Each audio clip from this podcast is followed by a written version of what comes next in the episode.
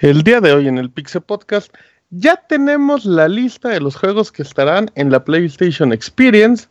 Además, tenemos detalles de Destiny 2 con su primera expansión. Tenemos por fin toda la lista para las nominaciones de los Game Awards 2007, 2017 que serán en diciembre y detalles, todo el chisme de Star Wars Battlefront que se dio en la última semana.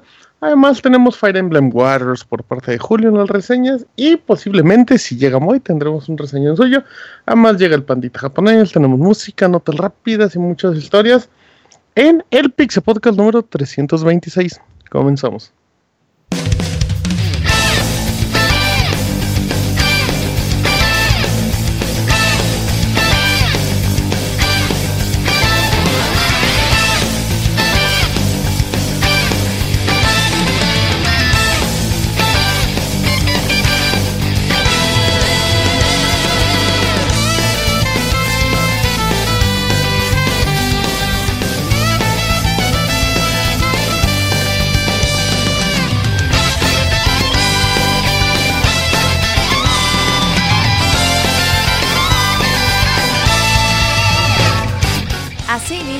Pixel Podcast, con la información más importante del mundo de los videojuegos. Quédense y diviértanse con nosotros.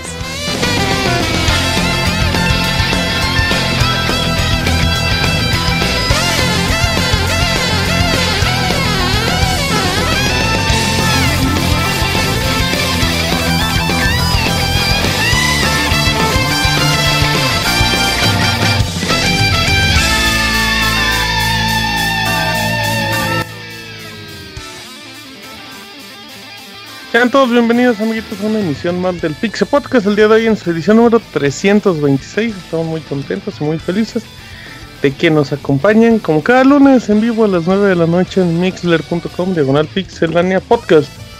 Recuerden que pueden escuchar el Pixel Podcast totalmente en vivo como comentamos. Únanse al chat en Mixler y pues con mucho gusto lo estaremos leyendo y conversando o pueden usar la versión editada, a descargar la edición editada en iTunes, en iBox o Podbean o directamente en pixelania.com.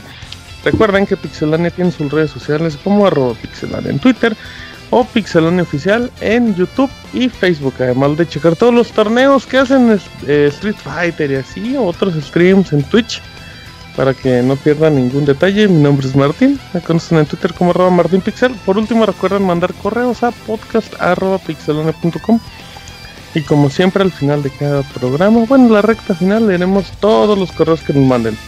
Así es que esperemos que disfruten estas tres horas de programita y empiezo presentando a mi amigo el abogado. ¿Cómo está abogado? ¿Qué tal? Buenas noches Martín, pues ya muy contento de estar aquí ya en lunes de puente. En lunes, cierre. Eh, de descanso, bueno, de descanso para para todos los que como ¿Usted, ¿usted trabajó el lunes, abogado? Ah, ya. Eh, no, yo no, yo estoy aquí todavía. Estoy en Guadalajara, amigos, así que les mando un saludo. Igual si hay gente que nos escucha en vivo en Guadalajara, abogado, los puede, los puede ver hoy, saliendo del Pixel Podcast. Ah, cabrón, pues si quieren venir a mi hotel aquí. pero, abogado. pero deben de estar muy guapos, no, mentira. Ahí está el abogado de Guadalajara para el mundo, el Pixie Abogado, como no, arroba Pixie Abogado en Twitter. Presenta Isaac, el feliz, ¿cómo estás Isaac? Hola Martín, bastante bien, ya descansando después de este fin de semana tan loco. Sí, verdad, unas locas, locas vacaciones. Valió la pena ir al Squad Fest. Sí, sí, sí, ahí al ratillo pues haremos algunos comentarios pertinentes que creamos del Squad Fest, pero pues, ahí estuvo Isaac, ahí estuvo el abogado también, ahí estuve yo. Eh, también estuvo el Robert, el cual presento ahorita. ¿Cómo estás, Beto? Bien, Martín, un saludo a todos los que nos escuchan bastante bien, divertido de la School Fest y pues con bastantes chismes de la semana pasada y polémica. Videojuegos. Ah, mucha información muy interesante. Se va a poner bueno el podcast. Pues un podcast ligerito, así como esos programas que hay en, cuando hay puentes, que a lo mejor están un poquito más relajados. Pero aquí sí hay mucha nota sabrosa. Arroba Pixelania. Ahora presento a mi amigo el Yuyos. ¿Cómo está Yuyos? ¿Qué onda Martín? Muy bien, buenas noches. Qué bueno que se lo pasaron muy bien en el Squall Fest 2017. Sí, amiguita, estuvo padre. Lástima que no nos quisiste- no nos pudiste acompañar, perdón. El que no nos quiso es otro que presento ahorita. No, sí, no, Robert se dice que, que no quise, pero fue más bien que no pude, porque ahí en la, en la planeación, pues ese fin de semana, pues yo tenía, bueno, ya tenía boletos para el Corona Capital, pla- plan para él. ¿A quién fuiste a ver al Corona Capital, Yuyos? Eh, ¿Cuál era obviamente el sábado, el sábado, más bien mi hit fue los Foo Fighters, así es, así de Ah, que bueno. a ver, eh, hubo también eh, presentaciones muy buenas que no sabía que iban a estar así de buenas el sábado. El domingo eh, tenía nada más como interés ver a Phoenix, pero pues llegué como a las 4, 4 y media. Ajá. y ya de ahí hasta, hasta morir. ¿Quién cerró el domingo, Yuyos? Green Day. Oh, qué... ¿Y qué tal de chaviza, Yuyos? ¿No te sentiste chaborruco? ¿Te sentiste como en la edad? No, ¿Te sí, es, es, en el es como de- es muy de la edad, sí, es muy del promedio. Oh, muy bien. Y ustedes que no... que bien, Yuyos. Buena elección, Corona Capital. Luego se empalman. El año pasado estuvo de Killers y yo quería ir. Pero acá viene los Squall Fest. Arroba CP, como siempre nos acompaña. Y ahora presento a Don Sonidito, o sea, al, al maestro de los pujidos, entre otro tipo de cosas. Y de los dibujos chistosos. O sea, él, como Hola Martín, ¿qué tal a todos? Pues aquí, noches. buenas noches, buenos días, depende de la hora en que nos escuchen. Ajá, y buenas tardes también. ¿Cómo- Buenas va, tardes. ¿Qué tal de puentecito? Bien Martín, bien, bien, tranquilo aquí. ¿Qué hace eh, Camuy en los puentes? ¿Se levanta a mediodía? Y va a buscar a ver si todavía está la señora de las gorditas o ya no. no, me levanto muy temprano a hacer qué hacer y todo y pues trabajo, pues eh, lo que tengo Hacer qué hacer. trabajo. ¿no? Sí, en serio. sonó turbo. Mm, no sé si. Dígalo, dígalo, dígalo. Ah, A ya. ver, abogator. Eh, le, le apretó el fisfirisfis al abogado. Se apretó. El abogado se apretó. Se censuró en vivo el abogado. Como pocas veces el abogator. Sí. Ah, bueno, hizo que, hiciste que hacer y desayuna cerealito a las 8 de Sí, la sí. mañana. Eh, no, no, no, fíjate que estos días pues, me preparaba pues unos chilaquiles muy sencillo, nada especial, cosas así. ¿Nos darás la receta de los chilaquiles al final del programa, Camuy? Mm, ah, muy, muy había hecho algo así. No, no, pero- no, no, no, no, no, que ahorita me acordé. no. Pero ahorita de- me acordé, me acordé. No, No, no, no, no, la piedrita a otro. No, no, no. Sí. No, pues que me había, había acordado. Este, nada, pues no es nada especial. ay. No preguntamos si estaban buenos o eran especial. Dijimos que vas a dar la receta al final, ¿va? Bueno, ok, está bien, voy a hacer mi mejor esfuerzo. Perfecto, muy bien. Cocinando con Camuy. Ahí está el Yoshi Spilín. Eh, y bueno, al ratito llega el pandita y a ver si llega Camuy. Digo Camuy o el Moy. O a ver si nos tuiteó que se cayó en las escaleras.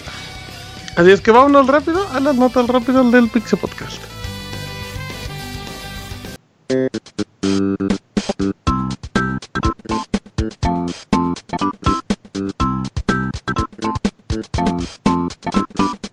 La mejor información de videojuegos en pixelania.com.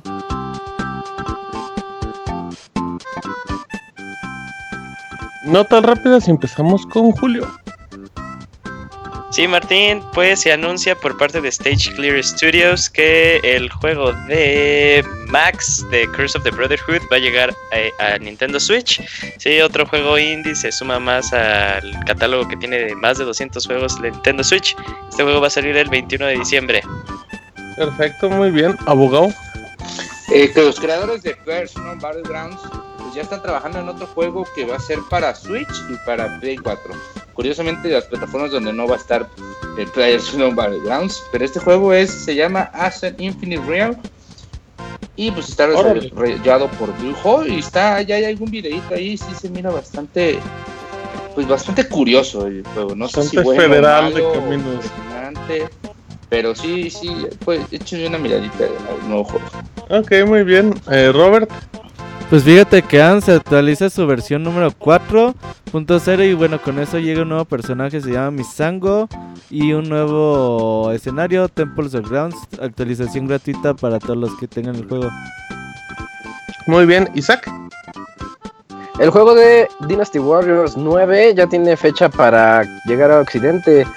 Koei Tecmo ya nos dijo que va a llegar el siguiente 13 de febrero del 18 para Play 4, Xbox One y PC. Muy bien, perfecto. Y más para terminar las notas de fechas de lanzamiento. Radiant Historia, Perfect eh, Chronology. Ya tiene también fecha. Es un RPG que llegará en este caso para Nintendo 3DS. Y bueno, el juego de Atlus tiene su fecha de lanzamiento para el 13 y 16 de febrero para América y Europa. Será una exclusiva de la portátil de Nintendo que seguirá alimentándose con el paso de los meses. Estas fueron las notas rápidas del PC Podcast.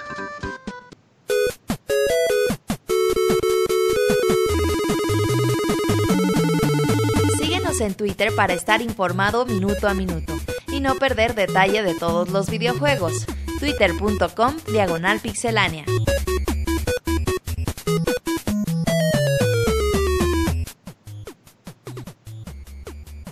Bien, muy bien, ya estamos aquí de regreso. Me di cuenta que le di Banamex a Camuy en las notas rápidas. No hay problema, Camuy.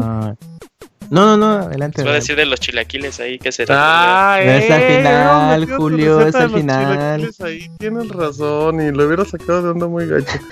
Pero bueno, será, será para otro momento. Eh, vamos ahora con una información muy espectacular que, que en serio creo que suban el volumen en sus aparatos radiofónicos que son ventas, ventas, ventas y más ventas. Y Yuyo nos dice las ventas. Sí, Martín, como siempre, a inicios de cada mes, bueno, me- como la primera semana después de cada mes, la MPD saca la lista de cómo fueron las ventas de videojuegos y consolas en el mes anterior. En este caso ya tenemos los resultados de octubre. Y adivina el top 3, que era, o sea, eran... Octubre fue un mes muy bueno para los videojuegos, salieron juegos muy, pero muy buenos. Y de hecho son estos juegos los que están encabezados. En primer lugar tenemos a Middle Earth Shadow of War. En segundo Assassin's Creed Origins. Y en tercero Super Mario Odyssey. Ahora también eh, notas importantes que se dieron fue que eh, se bajaron las ventas de software, pero aumentaron las ventas en hardware. Todo esto gracias al Nintendo Switch y por ende gracias a Super Mario Odyssey.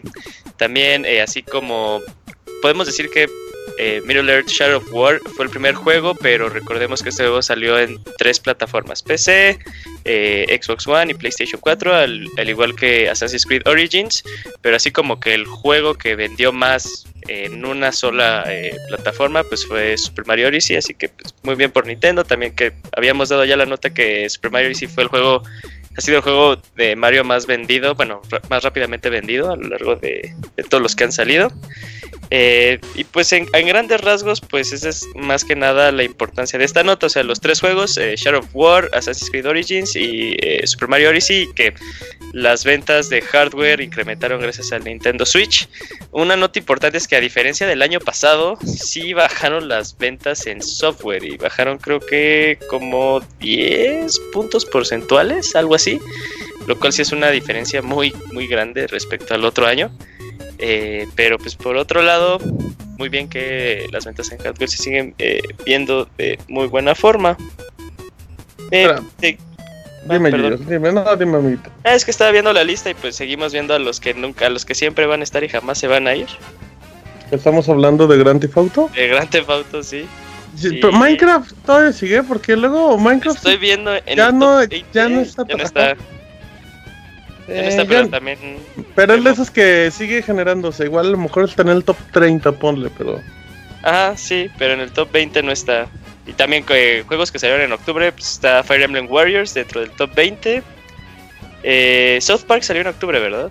Ujú. Sí, Sí, salió finales. en inicios. Inicios, no, South mediados. Park.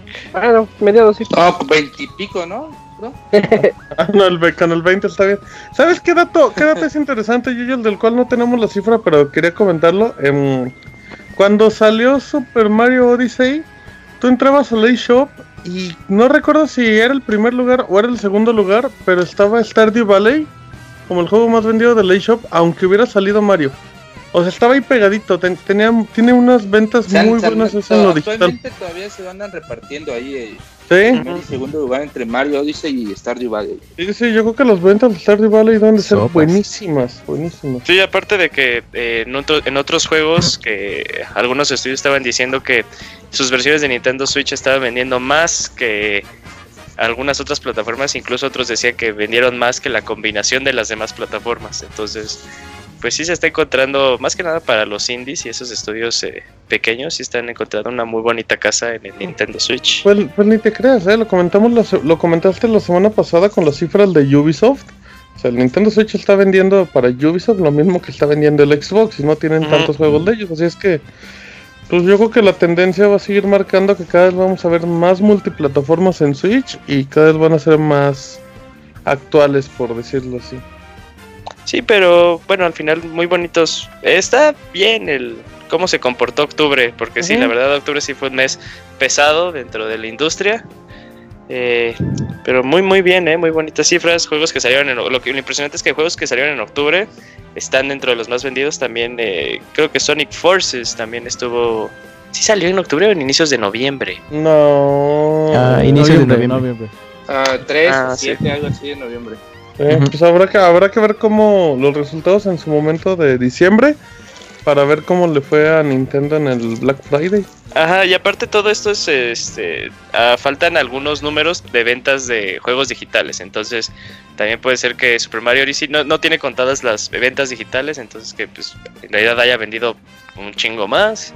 También juegos como Wolfenstein 2 aparecieron. eh, y pues sí, Ok, muy bien, perfecto. Ahí están los datos de Yujin. Ahora vamos con Kamui. Kamui, Kamui, Kamui, que nos tiene una lista muy grande para platicarnos porque estos son los juegos que estarán en la PlayStation Experience. Kamui. Qué bueno que no Así- me dieron esa nota a mí. Así es, Martín, pues resulta que el próximo 9 y 10 de diciembre se va a llevar a cabo PlayStation, PlayStation Experience en Anaheim, California. Órale. Y pues ya... Uy, ¿dónde eran los patos? Ajá, exacto. Los de hockey. Sí. Mighty Ducks. pues, sí, Exactamente, Mario buen dato, abogado. Uf, gran Buen aporte, película. abogado, a la Trilogía. de una trilogía de esa película. Eh, y bueno, entonces ya dieron a conocer eh, pues los juegos que estarán disponibles para PlayStation 4 y PlayStation VR. Me parece, Kamui, sí, para que no, no batalles un poquito con la lista porque es una Son lista de, de Sí, casi son 200 juegos. ¿Te parece si le empiezas rapeando como si fuera el Rap? A ver, el pri- no, es que no me sale el Pokémon. Ah, pero... pero vas a leer así como rapeando, como... Este no es el Mm. Pokerap, ajá. pero Nos pues, inventamos el PlayStation Rap, como ibas. el Play Rap.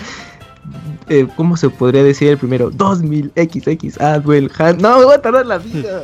no, bueno, está bien, como entonces la lista de forma No, porque aburrida. pues, si la hago así. Abúrrenos, como Me aburre.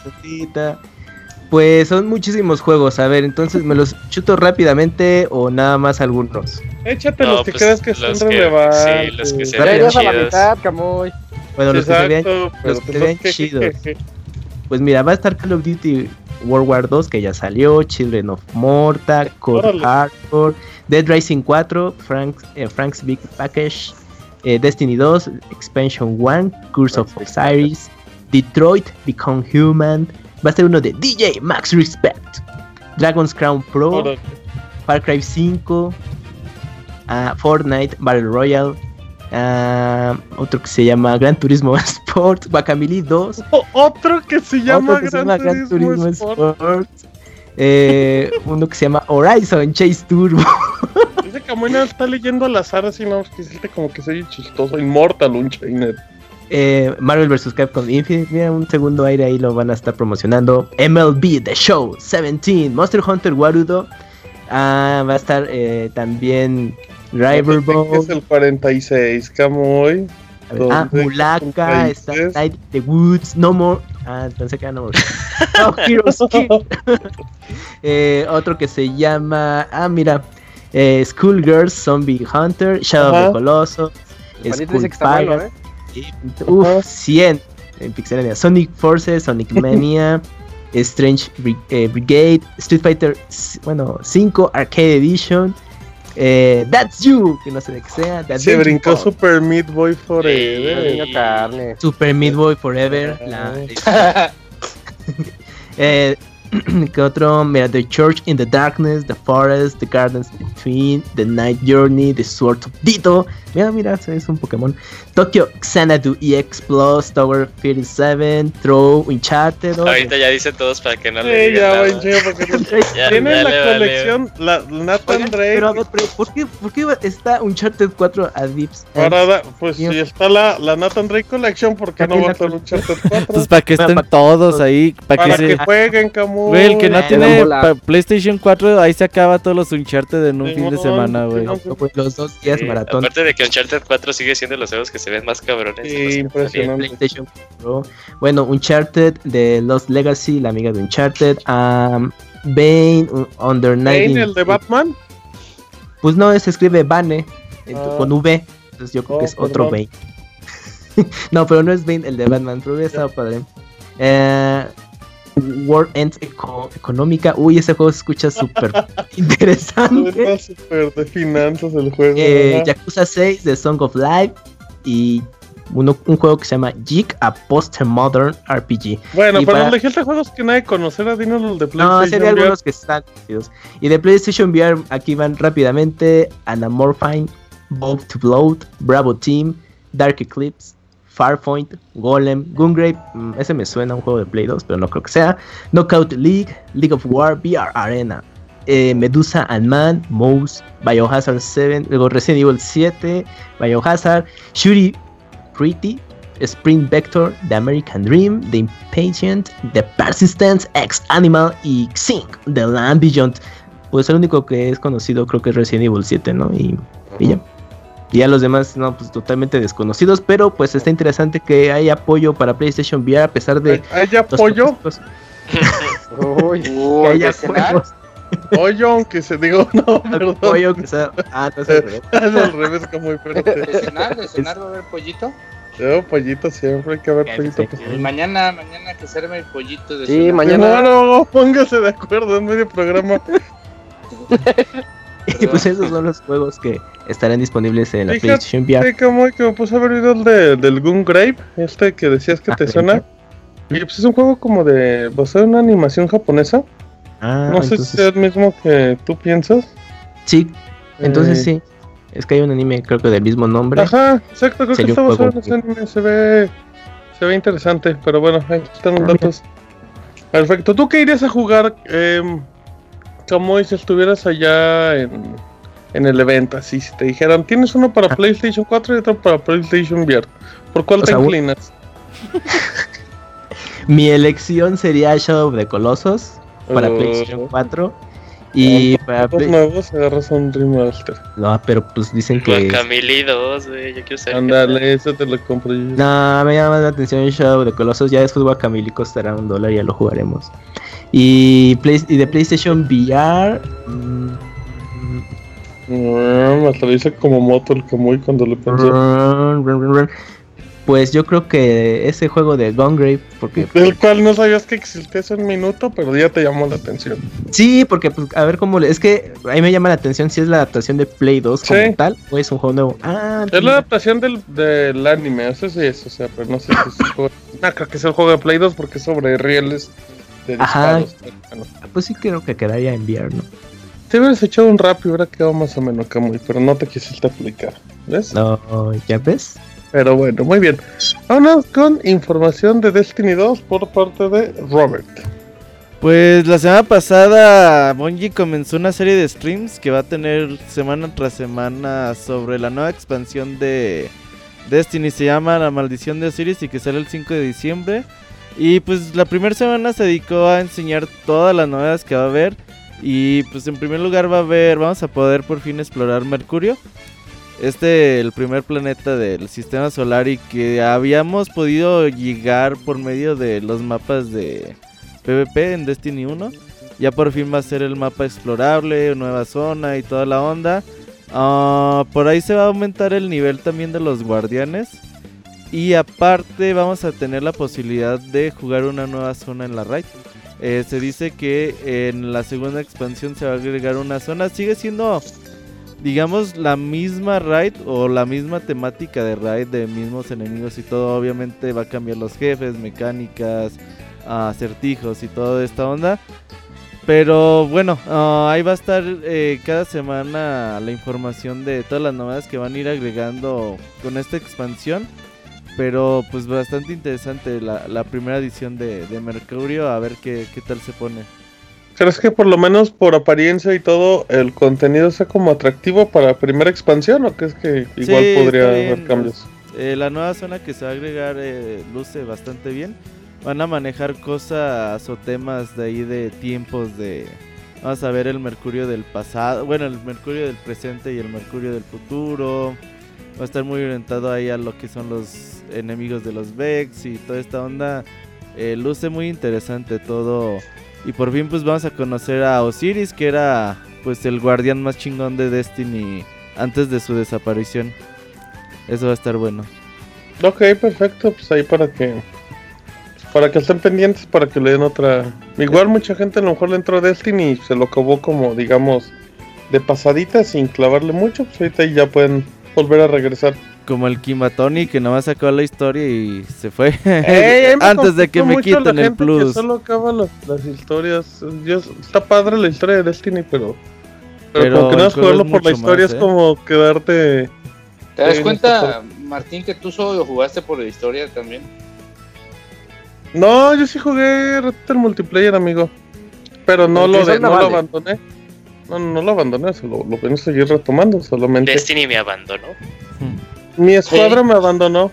Es Eh, cierto. fue. Disculpo públicamente a Minimau y a Gerson que me abandonaron en Eh, Destiny 2 Sí, fueron ellos. por el. Chavanovich o no sé con quién juegan, pero ya me acordé ahorita. Pero bueno, es otra Juegan que es. ellos dos solos. Ey, pero exacto. A Bueno, las tacitas. a la. ¿Qué, qué es el monchis a las cebollitas? Sí, a las cebollitas. Eh, eh, Ay, qué juego es gracias, ese. monchis, porque juegan a los cebollitos. Con sus primos. Pero bueno. No, no es cierto.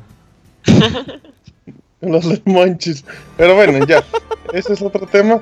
Vámonos con una noticia muy interesante que, que yo creo que Robert la puede dar acompañada de Kamui. Porque es un juego de peleas, entonces puede hablar Robert, pero es como cosa de monas chinas, entonces puede hablar Kamui.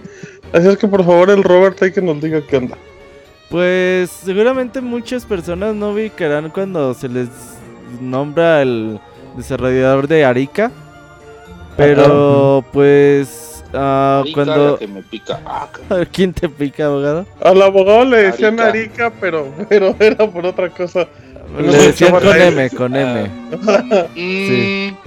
mm, Bueno, Arica es un desarrollador de videojuegos que pues ha estado en la industria durante En muchos software, años ¿no? trabajando ¿Sí es ahí. Arica o no? Eh, Arica. Arica. Trabajando güey. ahí en las sombras para muchos desarrolladores haciendo proyectos más o menos pequeños. Y pues en algún momento le tocó ser el encargado del no muy famoso serie de Street Fighter EX. Ujú. Eh, este juego de Street Fighter en tercera dimensión que se hizo para competir con Reteque, Vir- Virtual Fighter y otros juegos tridimensionales de la época. Y que pues la verdad que no tuvo bastante éxito. Aunque pues las mecánicas eran bastante interesantes. Eh, hoy en día pues se pusieron ahí como a juntar un poco de esfuerzo y de dinero para desarrollar un nuevo juego de peleas. Que la verdad se ve bastante bien y se trae pues ahí a personajes que desarrollaron o que inventaron ellos para el propio Street Fighter EX en su momento y que tiene los derechos como Skullmania, que quizás es el más famoso. Y pues durante hace un año, durante el April Fool, eh, dijeron, pues vamos a hacer un juego de peleas. ¿Cómo lo verían? Y pues de ahí como entre broma y en serio fueron ahí como puliendo la idea. En el pasado E3 por fin lo, presentaron y pues no tenía nombre el juego como tal. Siempre le llamaban el misterioso juego de peleas. Y ya pues hoy en día ya tiene ahora sí eh, nombre final que se llama Fighting EX Slayer. Y sale el 11 un demo. El 11 de diciembre vamos a tener ah, una beta para PlayStation 4. Van a estar seis personajes disponibles ahí para jugar. Que se llama Kairi, Garuda, Skullmania, Darun Mister, Allen Snyder y Shirase. Ahí van a estar disponibles el 11. Va a estar a aparecer la beta abierta para todo el mundo. Lo que necesitan es mucha, mucha gente que Exacto. apoye el proyecto.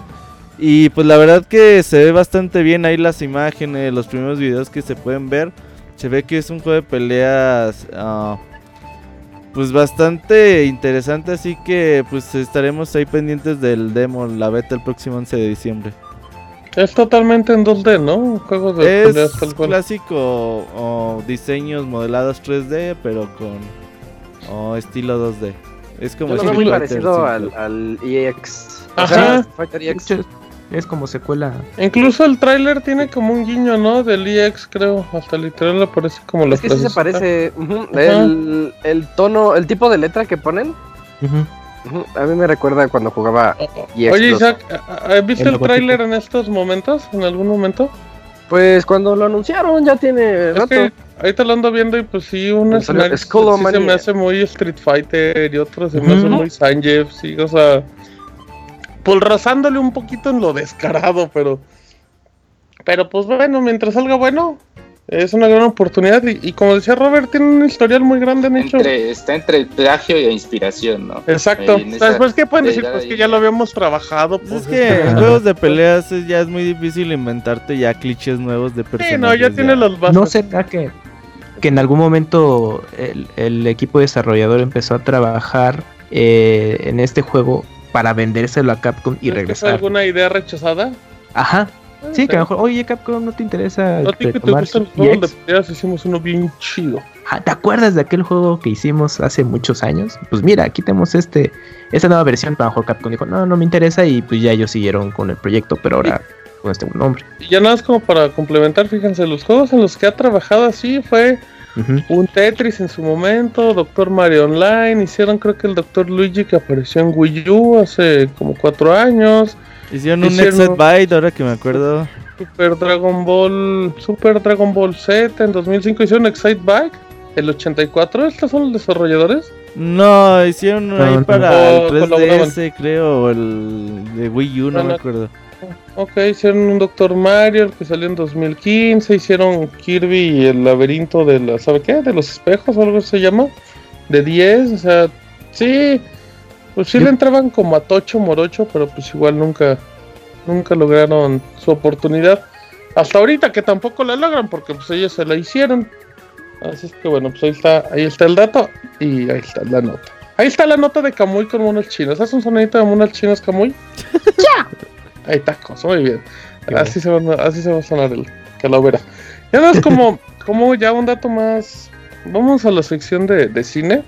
De cine y videojuegos, porque siempre hay noticias. Y bueno, pues Nintendo está muy feliz con todos los proyectos que está haciendo, porque pues está vendiendo mucho, así es que le está cayendo más dinero. Y entre los diferentes planes de expansión, pues, ya se había mencionado hace mucho, pues posibilidad de una serie animada, una película. Recuerdo hasta, creo que hace un año o dos había aparecido ese rumor de que Netflix se quería armar un The Legend of Zelda en serie tipo eh, Game of Thrones y todo, pero bueno, ahora parece que sí va a llegar una Tipo nueva como la de. The Witcher, ¿no? Que van a sacar. Ajá, o- ándale, Mm, mire, Eh, Ah, mire el avionazo de Camuy. Ah, qué están- chido. Qué bueno. está en el tiro, abogado. En Exacto. Guadalajara ando más inspirado. Sí, a a lo mejor anda más concentrado, menos distraído. Eh, Sí. Bueno, resulta ser que Nintendo pues ya anda como en pláticas con la empresa de Illumination. Órale, la empresa de Illumination Entertainment. ¿Quiénes son estos tipos? Pues en sí son los que... Ándale, son los que crearon pues la saga de películas de mi villano favorito. O sea, hace los Minions. Ellos son los Oye, creadores eh, de Minions. ¿un Oigo, de un Minion? ¿Cómo es? ¿La voz de un Minion? ¿Sí? ajá. Algo así hablan, ¿no? Y abogado en, donde, en Ahora, Ese no es un Minion, pero bueno. Así es que eh, la, resulta ser que Illumination Entertainment van a. Pues están como en pláticas en poder aventarse una película animada de Super Mario Bros. Ustedes dicen, pues, ¿por qué pueden ser ellos? Pues porque Illumination Entertainment es una de las empresas con las que trabaja Universal. Y pues Universal es una de las empresas con las que está trabajando Nintendo en los parques de diversiones. Así es que pues aprovechando que ya andan como todos ahí de amigos, pues se puede dar esta, esta relación para que se anden empleando. Yo te, yo no voy a profundizar mucho en el tema porque he escuchado muchos comentarios de que la gente dice, no, ¿cómo se lo dejan a los creadores de los Minions? De hecho decían que, que Shigeru Miyamoto podría ser uno de los productores, que en realidad Ah, pues lo típico, ¿no? Nomás le han echado... ¿Qué pasó, Sí, lo van a sentar ahí en una esquinita. No, no, no, no, no, los No, productores es en realidad no, los productores en realidad no, es- pues no están ahí como en las... Todo para Eh. que salga su nombre, ¿no? Más que nada. y O, o de repente de para una revisión, no cosas así como mínimas. Eh, mm, mm. pues es los que invierten dinero Yo en el proyecto. Es el que levanta el que- pulgar o lo baja, pero déjame, déjame, Ujú. por favor.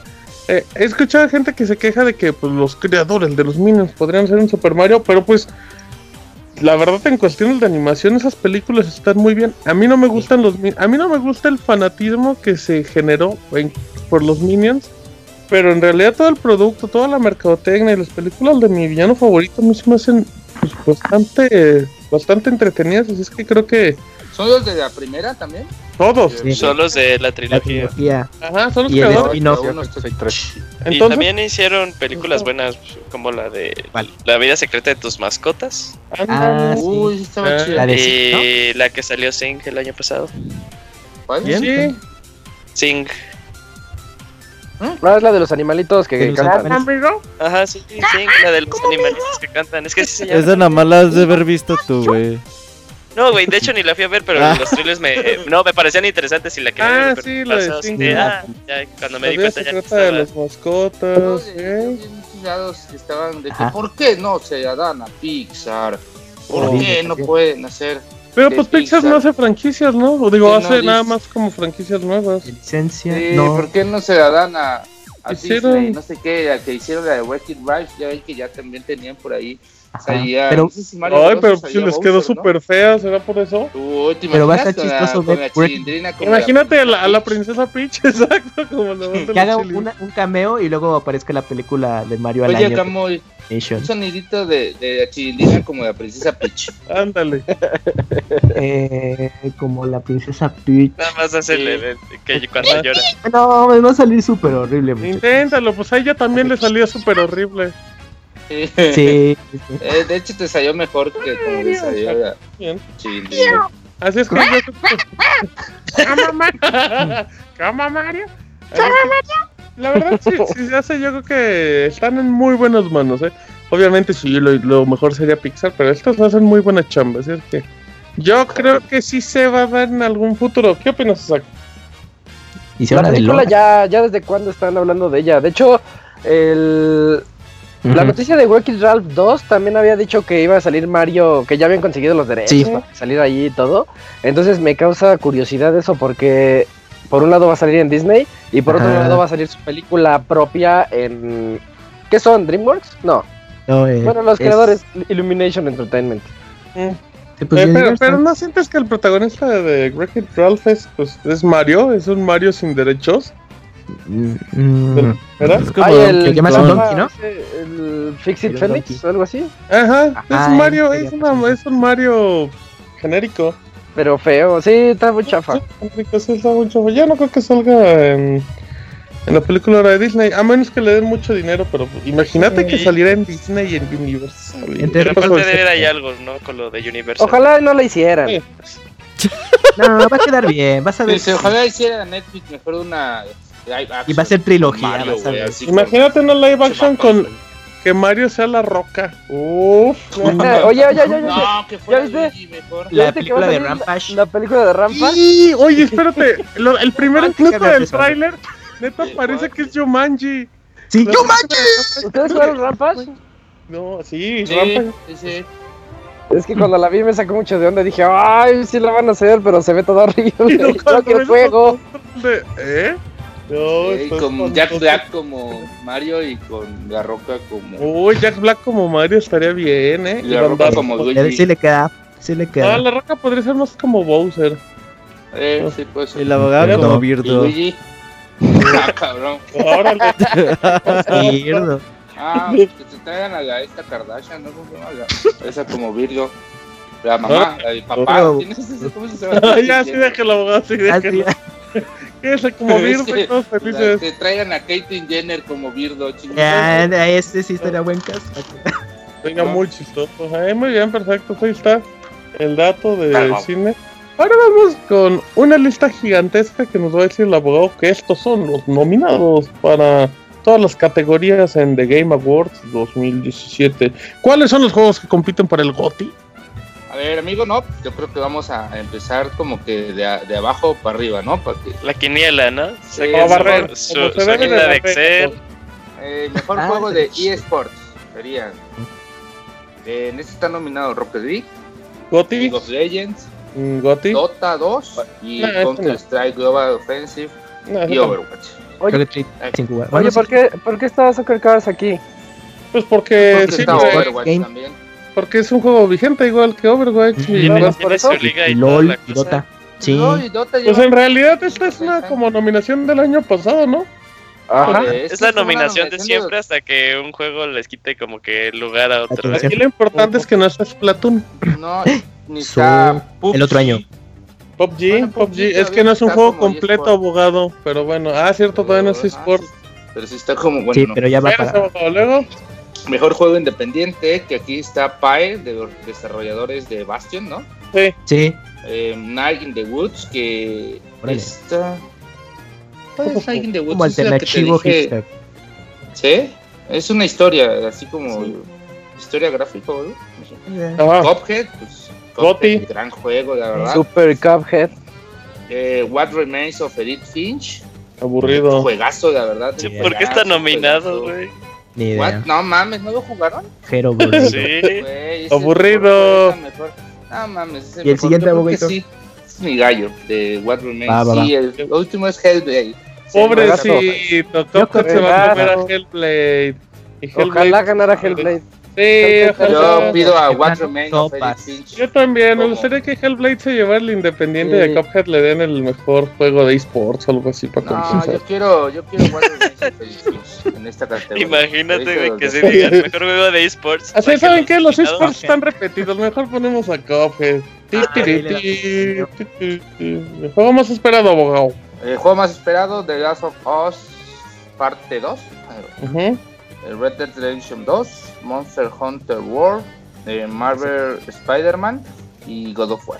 Yo creo Yo que creo- pues, de Red Dead Redemption. Red Dead O The Last of Us, ¿eh? Cualquiera Ah. de los dos que se lo puede Esos dos llevar. están pesados, sí. Eh, God of War, Marvel, Monster Hunter, ese sí no tiene nada que hacer ahí.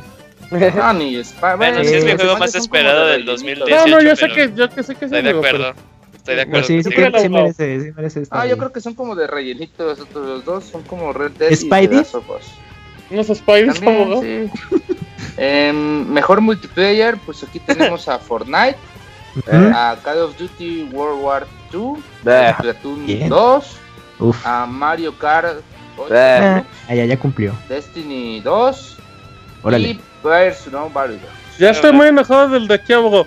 La- los otros que dijo son de cinco nominados y aquí ya entró un sexto y meten a Mario Kart, abogado. No debería estar Mario Kart. vaya, ya tuvo su- Ese chance. que se lo den Sí. a PUBG o a Fortnite. Ah, Splatoon 2. Tú, tú. Eh, Pero aquí viene No. como también la. eh, Ay. eh, como que el, el tema de que pues Player Unknown Battlegrounds pues tal cual no está terminado, no sé, es como que una beta. Pero pues, y Te Fortnite. Fortnite No tampoco, mames, ese es no, No, sea, bueno, pero sigue en Pero- beta, o sea, tal cual. Pero no, técnicamente es una ¿no? beta. Ajá, A mí tampoco me late que esté nominado. Players no tendría que no. conformarse con la nominación. ¿no? Ay, cálmate, Camuy, tú ni lo has jugado. O sea, yo creo, He yo visto creo que videos sin duda, creo que sin duda va a, gan- va a ganar Player Unknown's Battlegrounds, la verdad. Porque es Pues es un monstruo. de la Pero a, a ver, Yuyo, está si tú chido, no ¿no? pusieras a Fortnite ni a PUBG, eh, ¿a quién se lo damos? ¿Agregamos otro o se lo damos así a Pues, Mario que no Odyssey? sé, de, de plano no sé, yo creo que se lo daría Splatoon 2, güey. Ay. Ok, está bien. O sea, si me subieran esos bien. dos, es- En, en multiplayer está bien, aunque no sean juegos, digamos, 100% terminados, pues siguen teniendo un buen multiplayer, ¿no? Creo que, Ah. que es lo que se está premiando. Ajá, sí, que es lo parte. que se está premiando. O sea, sí, es, es lo que yo decía. O sea, yo. eh, en mi mente no cabe duda que va a ganar Player Unknown's Battlegrounds. Yo también pero sí es como eso. que. Pero te causa conflictito, ¿no? Que no Ah, sea. como sí, como que está me- medio raro así de que, ok, Sí. sigue en desarrollo, todavía no está terminado tal cual. Y sé que es un boom, o sea, el juego es muy Ujú. grande, es. Ok, bueno, más de eso le 20 llevo casi PUBG. 25 millones de. de Casi de 25 jugadores. millones y. 3 chapanecos, abogado, ¿eh? Asterisco 3 de chapas. chapanecos, Ok, eh, Sí, ves que luego hay, este, hay, nuestra juegos, hay juegos online que Y que ponen ya hemos ganado. Y que- Eh, no, no Chapas, eso, ya ya comió pollo. que ya ganaron juntos. Ya el- comió el- pollo, tres chapanecos, abogado, para que valoren a Chiapas, la capital de parar. en México, abogado, ¿eh? Ya le puse. Ey. Bueno, mejor Ajá. juego de deportes y conducción. Pues Ajá. aquí tenemos a Project Cars 2, a Pro Evolution Soccer 2018, NBA 2K 2018 nada más, GT Sports, Forza Motorsport 7 y FIFA 18. Ah, Yo lo no dejo creo que haya- vacante, abogado. No, yo creo que aquí no hay... Pues aquí se da Pues la Forza, ¿no? Motorsport. sí. Ah, de hecho, normalmente Y- se lo dan en NBA, ¿eh? Me crea mucho Ah, conflicto que esté... Me, que, me crea mucho conflicto que esté Gran Turismo Sports y FIFA 18.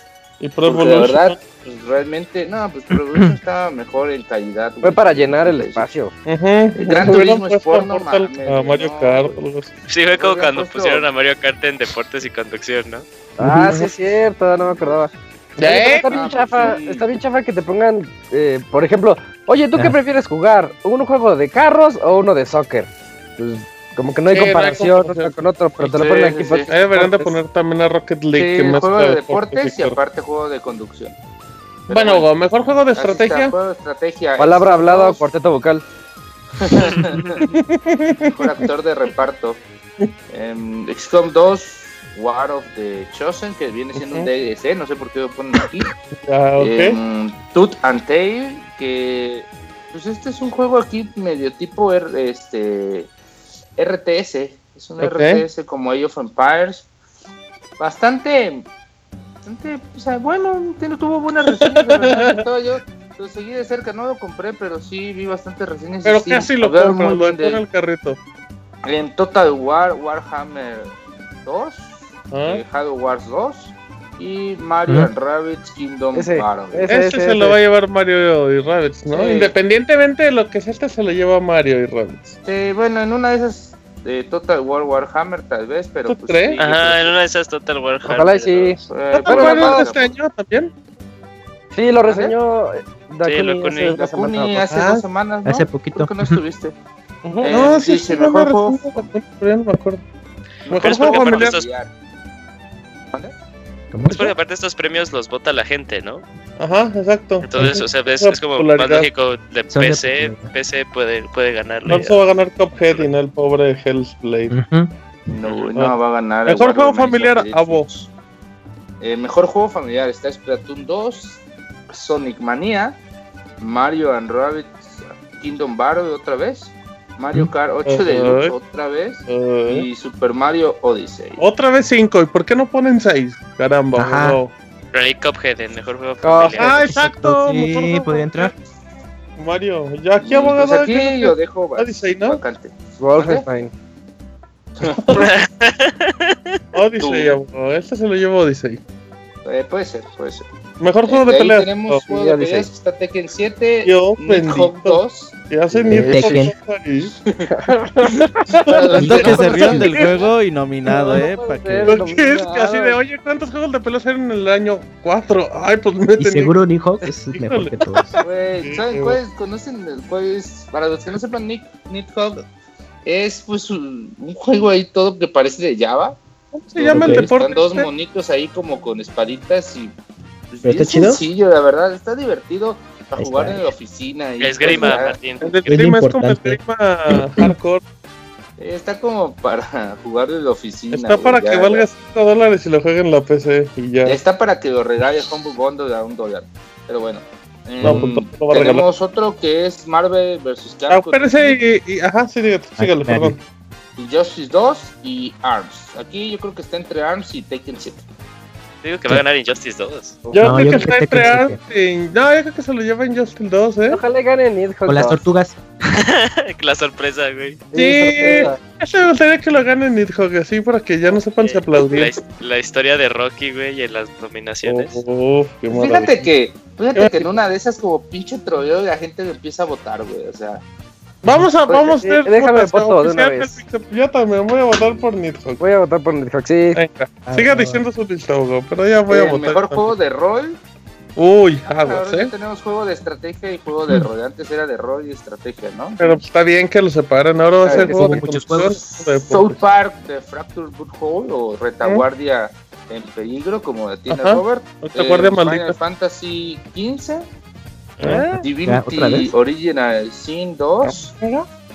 Nier Automata y Persona 5. Aquí, no Aquí, hay un, aquí hay un Persona gran 5. conflicto, abogado. Aquí Ah. debería ganarlo Nier Automata, pero pues Persona 5 salió el año pasado, pero pues creo que se Pero lo lleva. lle- ¿El año pasado? ¿Cuál? No. En No, Japón. Persona salió este año, ¿no? No, pero Persona salió el año pasado en, en Japón, o sea, eso es lo que voy, pero seguro Ah, se ya. celebra aquí por lo mismo. Nier. Son premios gringos. Nier Eh, Nidhogg 2. vale también. madres. Eso estaría sorprendente. Nidhogg. Mejor juego, no, de, juego de rol, Nidhogg 2. Bueno, sígale, Eh, abogado. bueno, mejor juego de acción y aventuras. Tenemos Nidhogg a 2. Uncharted. El zorro. Chate, Este, amiga de eh, Assassin's Creed Origins, The Legend of ah. Zelda Breath of the Wild, Sí, Super. Mario Odyssey y Horizon. Uh, Zero Horizon.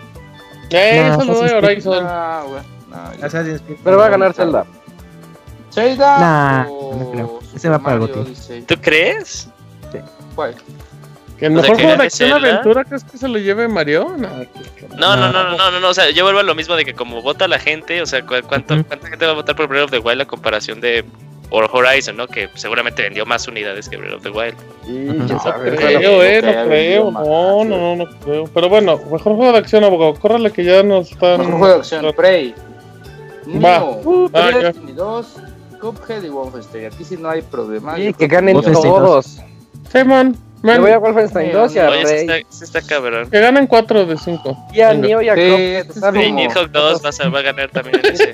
Mario Kart. Este- Es el de- caballo negro. De, de mejor eh, juego de acción es como si estuviera de mejor actor secundario Morgan Freeman, Jack Nicholson, Oh, sí. Este Sí, Christoph sí, no, Waltz, güey, que también. Ah, luego y Christopher. Walken, ¿no? Para terminar los cuatro, güey, ahí. Como dices tú, Y Christopher Lloyd. de- Bruno Sí. Bichir, el quinto. Uy, sí, el colado. Y DiCaprio. y Javier Bardem. Bueno, abogado, ¿qué más? Bueno, tenemos mejor juego de VR, Super Hot VR, Star Trek Bridge Crew, Leon Echo, Echo Arena, eh, Farpoint y 5 Resident Evil 7 Biohazard. Dicen los gritos de Ivanovich que va a ganar Resident Eh, Evil solo 7. Yo creo, que, yo creo que podría ser Resident Evil 7, pero si es VR, VR, VR, VR, VR como tal, pues Super debería hot. ser Farpoint. PowerPoint. Ajá. Está bonito. Em. Bueno, mejor juego portátil tenemos a Puchis and Yushis. En la Cool World, ¿no? World. Eh, Cool World. Puchis World, eh. Monster Hunter Stories, Uy, ya, eh, güey. Metroid Samus Return, Fire Emblem Echoes y Ever Oasis. Fire Uno de Emblem. Vita. Ponja Stories. Y Está en, Mario va a ganar Luigi, Metroid. Saga. Que gane Metroid.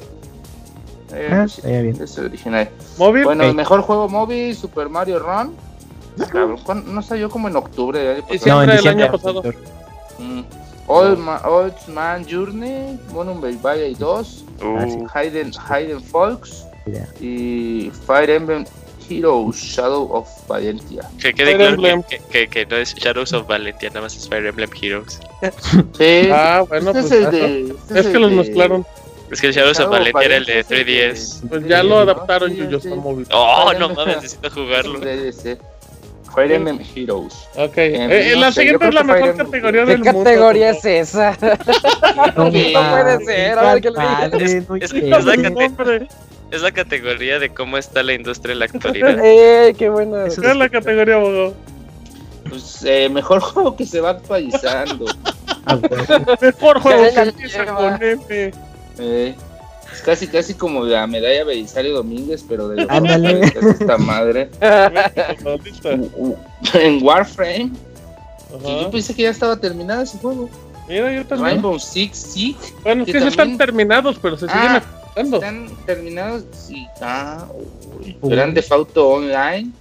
Pues sí, ese No. sí se está actualizando un chingo. Overwatch, Destiny 2. Pues no, ese, yo creo que Destiny 2 no. Pero bueno, Personal Battlegrounds. Eh, se va a ganar, güey. Es que Sí, cuando, cuando va, No, va a yo creo que sobre lo debería de romper y si ya vámonos, esto no cuenta. Eh, yo creo que aquí eh, en una de esas se verán a Grand Theft Auto. ya. Eh, que se gana el Gran Theft Auto, así todo feo.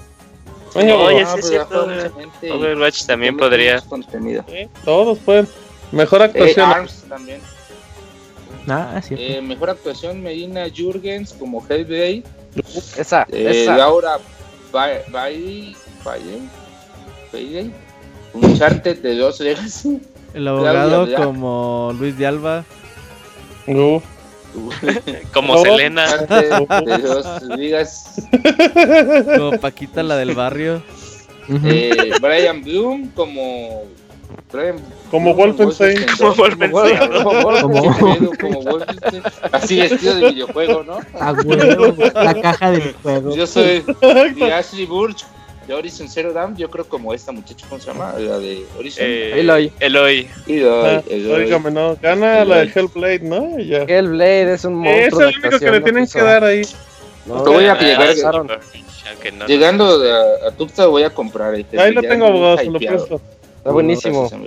Rápido, abogado, Dice, dígale. Mejor diseño de audio, Destiny 2, Hellblade, Hellblade. Sacrifice, Resident Evil 7, The End of Zelda Breath of the Wild y Super Mario Odyssey. Mm, Super Mario Odyssey. Ah, no, no, Oh, no. Hellblade, Hellblade. Resident Evil sí, 7, Hellblade. ¿eh? Mejor música, Destiny 2, Cuphead. Uy, Ya, abogado, ya, ya Automata. Nier va a ganar Nier, güey, Persona Nier, 5. Pero es que Nier o Persona ¿hay, 5. ¿Hay mejor canción original o algo así?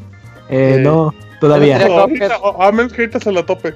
Ah, pues sí, será Cuphead, pero sí me hubiera gustado que sí Super Mario Odyssey tuviera esa mejor canción original que la de Mm.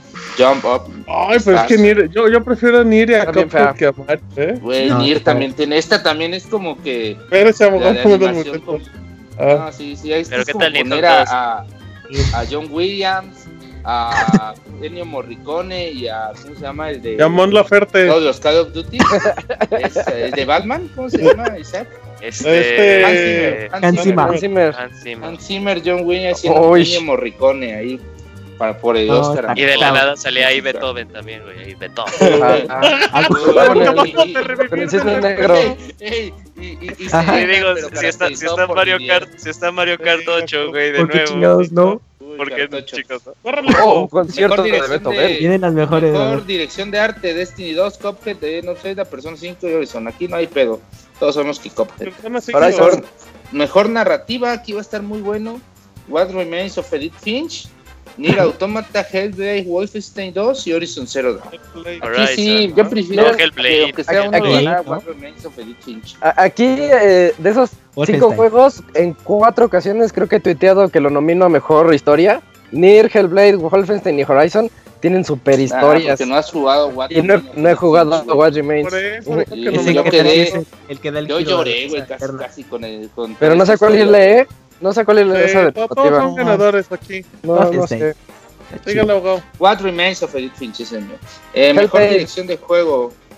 Wolfenstein, Resident Evil 7, The Legend of Zelda Breath of the Wild, Super Mario Odyssey y Horizon Zero Dawn. Yo creo Eh, que Wolfenstein. Y Super Mario Odyssey, ¿no? Resident Evil vez. 7. Reto. ¿Dirección se refiere a cómo se produjo? No lo sé. Si es así, Yo creo creo, que de ¿no? Legend of Zelda. La verdad no sé cómo, cómo sea eso de la dirección en un juego. Ya digo Resident Evil. En un juego de Kojima lo sabría muy fácil, pero Ajá. estos no Kojima. sé. No, sí, pero más bien reto. sería mejor dirección de juego, entre paréntesis, el premio al Kojima. Ajá, el Ándale. Kojima de oro. Kojima. Kojima Award. Mm, Va. eh, y ya, y ya. El último abogado. Bueno, el bueno, El el bueno, Goti, el Goti. juego del año, el Goti, el primer Goti. Em, The Legend of El Zelda. Breath of the Wild. Ajá. Super Mario Odyssey. En tercer lugar, Players No Uf. Battlegrounds. Uy, la sorpresa. Está incompleto. En Persona 5 y en quinto lugar Horizon Zero Dawn. Yo aquí No, quitaba. Mario Odyssey y a Horizon, ¿eh, abogado? Yo también. Y metí a Cuphead. Ajá, y a Nindoku, esa cosa. Y Hellblade. De Ajá. hecho, si me dijeran, sería entre The Legend of Zelda y Cuphead. Wolfenstein. pero Ay, yo prefería meter a Cuphead. Si es Bonito. por, si es por horas jugadas. yo Este se lo lleva Zelda, No- güey. Este te lo apuesta que se lo lleva Zelda y no se lo lleva PUBG. Te lo apuesto. No, no creo que se lo dé PUBG. Eh, Como No. dice Kamui, para PUBG Eh, honores eh. ya estar nominado. Sí, que se lo lleve Zelda. Eh, está a favor. Nah, Pues ya que- lleve Eh, está bien. esté- Se lo lleve Nidhogg, así, Nidhogg. pinche, Sí, pero pinche revelación, güey. Que se meta rompa el desarrollador y se lleve el ya premio. vi, ¿eh? bien Si ebrio. ganó The Walking O sea, Dead. sí ¿no? están, amigos, los nominados para el GOTY. Todos hay muy buenos premios, la verdad. Yo creo que sí voy a estar ahí solo para. ¿En dónde? Para ¿En ver. dónde? ¿En los Va a ir premios? a la Eh, premiación. ahí. güey. No, Ahí voy a estar ¿Usted va a recoger el premio por Miyamoto? No. Voy a estar ahí en el canal de Pixel que mejor va a tener Miyamoto. la transmisión en vivo, ¿verdad, Robert? Sí, El no, Miyamoto de oro es seguro. para el abogado. Con un montón de anuncios, va a haber buenos anuncios y avances y toda la onda, así que se pone divertido. lo- va a ser el jueves, Pues, ok, Eh, perfecto. ¿Qué la de. PlayStation. La recomendación Oh, es que, que se diviertan, porque esto, pues, Que no no se se tomen en serio, que que no se se tomen en serio. Es de cotorreo. locos. Los que son los padre. chidos son los premios Pixemundo al final Uh, de Esos son los buenos. A esos Esos sí son los que cuentan. Buen dato. los premios. Pero luego Moy hace como eso. 50 usuarios para hacer ahí amaño de votos. Eh, como cada premio es Pixemundo que ya cada premio me están sacando del podcast, tú, Yaro. Pero, ¿Quién no lo logran, abogado. Pero esos sí son reales, abogado. Bueno, por eso, pero no, no, no me gusta. Ya nos, nos vamos con el pando o nos echamos la última No, rápida. la última, la última, no importa. Ah, Isaac, por última, favor, no, no, háblanos de Star Wars Battlefront. Ahí quédate, panda. Sigue La comiendo. última noticia de esta noche es la de la polémica de Star Wars Battlefront 2, porque ellos tenían, eh, sabemos que ya, ya sabemos que tienen microtransacciones y pues dentro del juego está Darth Vader y Luke Skywalker, dos personajes que con los que obviamente todos los fanáticos quieren jugar. Entonces resulta que si quieres jugar con ellos cuestan 60 mil créditos cada uno. Y para obtener esos 60 mil créditos tienes que jugar aproximadamente 40 horas para obtenerlos. Costaban, Si- ¿no? si no quieres, sí, Sí, si costaba no quieres, si no quieres, si no quieres este pagar, tienes que jugar 40 horas. Ajá. Entonces toda la gente se puso bien intensa, bien loca y Electronic Arts dijo, ay, creo que sí la regamos. Y le bajaron de 60 mil créditos a 15 mil créditos cada uno, lo No cual ya Suena- 75% de- hace... Más razonable. No, sí, sí, más ¿Sabes cuál fue razonable. el problema? Pero sí se vieron muy mal con esos No, 60 ¿Sabes mil cuál fue el problema todavía? ¿Cuál? De que redujeron este, los, los precios de estos, pero Ujú. también redujeron las, las bonificaciones. Un Ah, 75%. toma. Son unos malditos genios, eso es. Eso es el diablo. O sea, Entonces, cada partida te daban Pinche 100, yes. malévolo. Ahora te iban a dar 250. Sí, bueno, o sea que las eso 40 no. horas Siguen- unos 40 siguen igual. pinches ¿Y luego? Pero el dinero real ya no, Arturo. Eh, no, Entonces ahí es donde es- se... No, lo, lo que quieren es ganar dinero. Pero sí, es la polémica. Todos se enojaron por eso. Oye, dice, dicen, Isaac, dicen que, que el CEO de Disney, Don Mickey, estaba muy enojado y les habló a EA y le dijo, oye, está muy- Ujú. nos está yendo muy mal. Ah, sí, por favor. ¿Qué, qué, qué? Voz de Mickey Mouse regañando al CEO de EA. Ajá. Oye, ey, ¿qué te pasa? ¿Te quieres Ah, muy bien. Qué pero sí es Soy yo. La interpretación que, que Y cuando a las de- niñas les pica la cosita, yo gano dinero.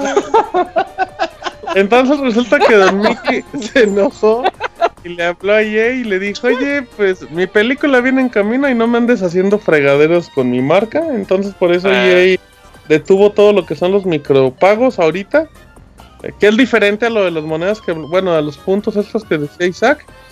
Pero, pero un desastre, ¿eh? un desastre de Battlefront. O sea, más allá de la calidad del juego, es un desastre total la estrategia. Y No, automáticamente porque- se ganó un lugar en mejor juego que se va actualizando del- para el 2018. No, sí. ¿Sabes qué es lo peor? Que es que el juego está totalmente diseñado para Exacto. los micropagos. güey. Sí, sí, sí, O sí. sea, si tú, es como si tú... Rompes el juego. Sí, realmente rompes el Eh, juego qué porque... feo. ¿Sabes qué es lo peor?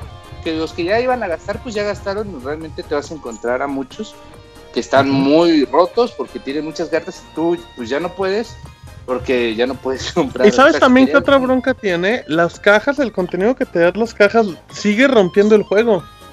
No son Sí. cosas como medio estéticas o algo, o sea, son cosas de Son potencia, de precisión. Sí, Sí, sí, sí. que te aumentan el escudo 100%. que Sí, no, no, no. de, no sé, enfriamiento La armas. precisión, la velocidad, eso te 50. rompe el juego. A diferencia de otros juegos como Overwatch, o- que son cosas estéticas. Creo que hasta en Call of Duty tampoco hay ¿Está más como decente? tanta desventaja. Aquí en Star Wars Sí. sí te dice paga porque te están matando y, y todo está mal en Battlefront. Y te ponen, y te ponen como que la. Te ponen como que la. El arma ahí que te. No, esta arma te mató. te lo y esta presumen. arma Está bien chida. Y eso curiosamente es parecido a, a una nota que ya estuvo, pasó hace mucho tiempo. Ah, cabrón, Ujú. ¿cómo se- Ya llegó el Panda, pato. Eh, panda, ponle mi. Que, que ya hace muchos años, eh, que ya hace un mes o dos, que dijeron que Activision había activado, había patentado una idea de que, pues, al hacer el matchmaking te pusiera con güeyes inferiores a ti o con muchas armas mejores Ajá. y que entonces, eh, pues, te están matando y matando con esa arma y bueno, el juego de tú compras esa arma porque dices, mames, me están matando con esta arma. Ah, y dice, el juego ya reconoce, ah, ya, te, ya te compraste esta Ya arma te enganchaste. te vamos, no, te vamos a poner con unos güeyes que no tengan esa arma y que sean inferiores a ti. Para que O digas. ¡ay, qué cambio tiene Sí, esta arma! ay, Está güey. matando Y los todo". otros güeyes están diciendo, no mames, este cabrón me está, tengo que comprar esa arma. O sea, Eh, eso es acá- manipular las partidas, güey. y literalmente esto te lo está haciendo EA, y aunque no lo haya patentado EA, pues es- te están diciendo, bueno, te están matando con esta arma, pues o, o mejoras o... Ah, y otra cosa muy importante, que no te puedes especializar en ninguna, en ninguna clase. ¿Por qué? Porque si tú quieres ser francotirador, pues obviamente tienes que buscar pues este cosas que te potencien de la clase multi de francotirador. Pero pues en las cajas no te salen rifles francotiradores, no te salen bus, por ejemplo, de no detección, este, de este tipo, pues aunque tú quieras, pues no vas a poder serlo, ¿no? Y eso está No, bien no, no. culero. ¿Quién Es como un pinche, pinche free to play, güey, pero de 60 Ujú. dólares y, y cabrón. No, no, no, Battlefront lo va a tener muy difícil y... La y- neta, EA no pegó, o sea, con EA no pegó eh, Titanfall 2, pero esa estrategia que tenían era buena, o sea, esa era la que pudieron haber La implementado. estrategia de Overwatch. Sí, la estrategia de Overwatch. Mm. Y... Pero pues no lo hicieron y ahí quedó. Y No los errores se cobran caros. Y bueno, pero bueno, vamos a ver qué pasa con esto en este rato. Pero ya, se acabaron las notas y ya llegó Don Pandita japonés que muy paciente nos esperó dos minutitos. Gracias, pandita. De nada, manos, qué pedo. Muy bien, vámonos a la sección ya que llegó Pandita Kun. A la sección del Pandita japonés, ya venimos. ¡Oh, pandito!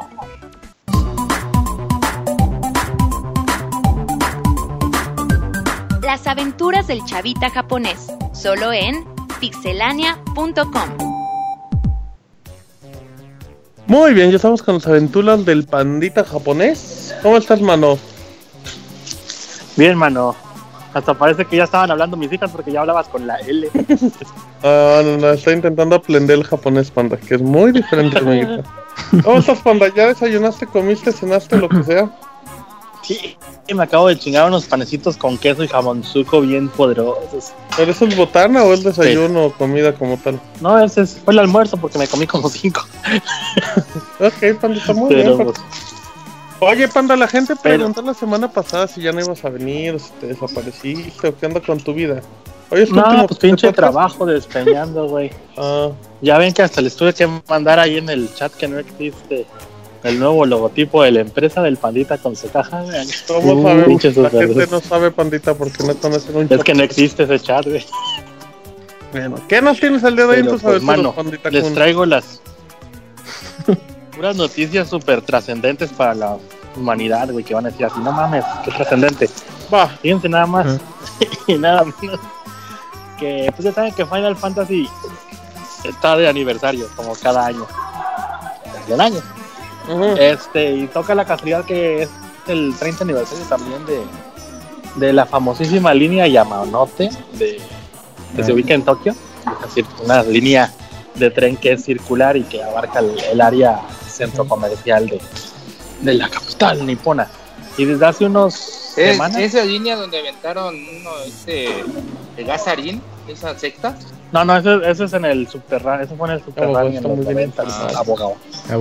Ya, ya, Perdón, perdón. Muy bien. Pero este, desde hace unas semanas eh, Square está realizando, como les digo, la celebración de Final Fantasy. Ah. Y están haciendo, no recuerdo bien cómo se le llama al- a la técnica esta, eh, building mapping o 3D mapping o algo así. Este, que lo que hacen es que con proyectores láser eh,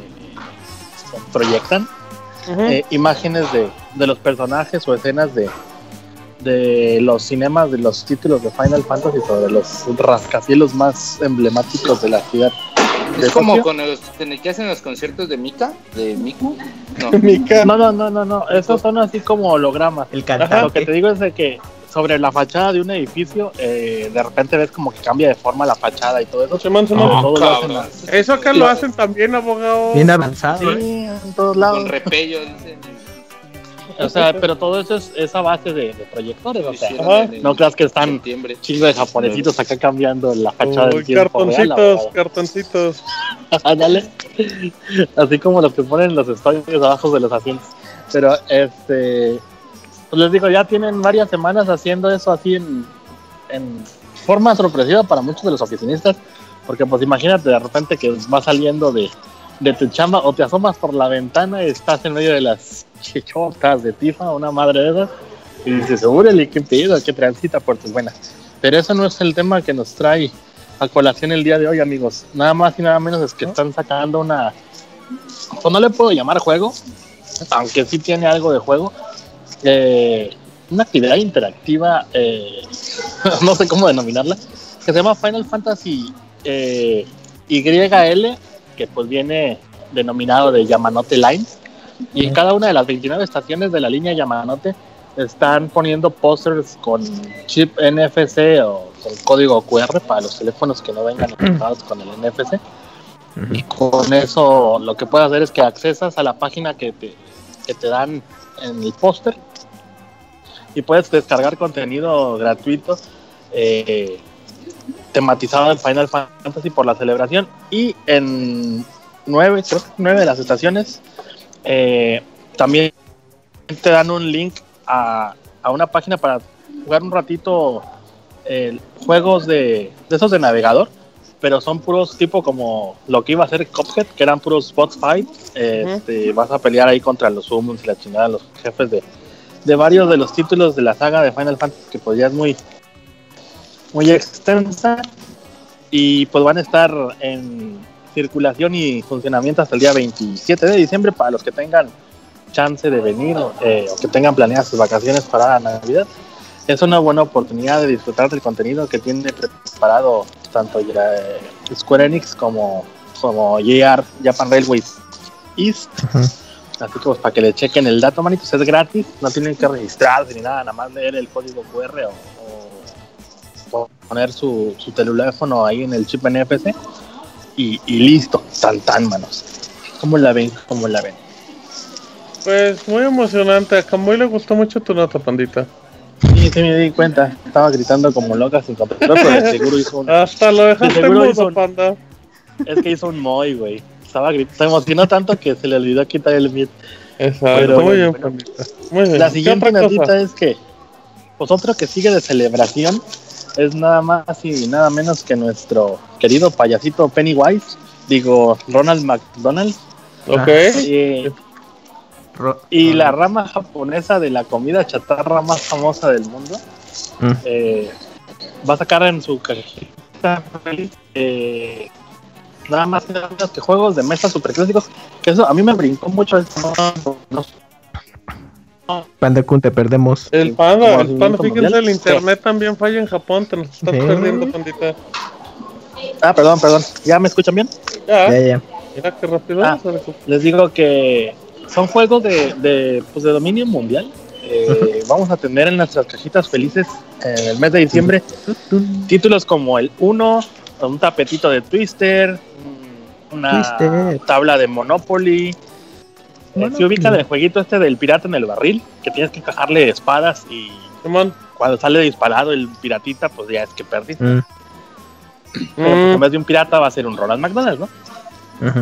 Este o un set de naipes edición especial de, de, de Ronald McDonald's y el fantasmita morado y el presidiario ese que come hamburguesas y tanta madre. está bueno, ¿eh? Está bueno el merchandising de eso, panda. Fíjate que eh, a mí el que me llamó mucho la atención, el, el, tapete de Twister no creo que sea un pinche tapetote, va a ser, y si es, ha de ser de papel así de... Ajá, exacto, exacto. Pero por ejemplo, lo que sí vale la pena es el 1, el set del 1 o el set de baraja, o sea, para echarte un solitario. Ay, papá. Este, no, pero para eso no necesitamos okay. baraja, panda. O no sé, o sea, jugar ahí con una, mientras echas unas guamas. Sí, sí, abogado. No, una cremita de liana, dice el abogado. Este, pues están muy, muy entretenidos, porque el, el, del piratita, pues, estoy seguro que igual como el de Twister, lo usas una vez, dos veces y ya truena la chingada, ¿no? Como los de Mario. Ajá. Así que, pues, la panda recomendación es que se lance la banda por el 1 y el de Twister. Esto está anunciado para. McDonald's Japan, pero Ah, pues, es muy seguro que también vaya a salir en, Eh, en México. Oye, en todos panda. lados, sí, porque es por la celebración de la cajita feliz, más que nada. ¿Qué onda? Te, enca- Oh. te encargo un uno de. En una caja. En una caja feliz. Ah, sí, pues igual se llega más rápido, panda. Pero sí te encargo ahí unos unos, ¿no? Aunque sea uno para mí, panda. Pues ya veré qué Te puedo hacer regalo la hamburguesa, panda. No, pues yo te la iba a mandar, que que no se echen a perder, ya ves, esos madres. Ah, 14 vente, años y sin pedos. Pero bueno, pues ahí está, manos. Para los que quieran venirse hasta Japón para comer McDonald's como el Kamui, este, Uf, pues ahí está la opción. Eh, Y bueno, pues ya para Las cerrar, papas. La, una nota triste, No, panda. este, pues ya ven que igual que en México la escena de actores de doblaje es así muy pequeñita, y cuando uno de los actores en cuestión se consagra por X o Y serie, pues ya son nombres muy reconocibles, por ejemplo, como El amor prohibido del abogado, como Mario Castañeda, ¿no? No, claro. Este, Hola. el Mario Castañeda como el Mario Castañeda como el parche. como el abogado. El abogator con voz de Mario Castañeda. Oh. No, el abogado va a ser como el Krillin, así, así como grita. Este, el fin de semana pasado falleció la, la, Ah, la actriz de doblaje que le daba voz a, a Bulma, entre muchísimos otros personajes. Este, por ejemplo, Doc Inchan de la serie de Ant-Man, este, Ukio de Ranma, no sé si recuerdan, una que traía unas como espatulotas gigantes. Hacía. Y la lista es larguísima. Hubo una serie y videojuegos también de una cazafantasmas que se llama Mikami. La cazafantasmas Uh, se llamaba en México. Ella fue la voz de Mikami. Este. Hay otra serie que es ultra mega de culto eh, que salió a principios de los 90 que se llama eh, Kimagure Orange Road. Ella era Uh, la, sí. la principal también. Ujú. Salió en One Piece, salió en Ranma, salió en Saint Seiya, en Silent Morbius, en Trigon, en Yu-Gi-Oh! Este, tenía 57 años y el problema fue que la encontraron ya inconsciente en su coche, en una autopista. Y lo que han dado el parte médico es de que pues sintió algo que le venía, no sé, ya ven que cuando dicen que te va a dar un infarto te duele un brazo o no sé qué Ajá. habrá Ujú. sentido. Alcanzó a aprender las direccionarias y se orilló. Y ya para cuando llegó la, pues alguien a ver, una de esas patrullas que están en las autopistas, eh, pues ya, ya había colgado los, los zapatitos. vamos. Este, sí la trasladaron al hospital y todo, pero pues ya fue inútil, ¿no?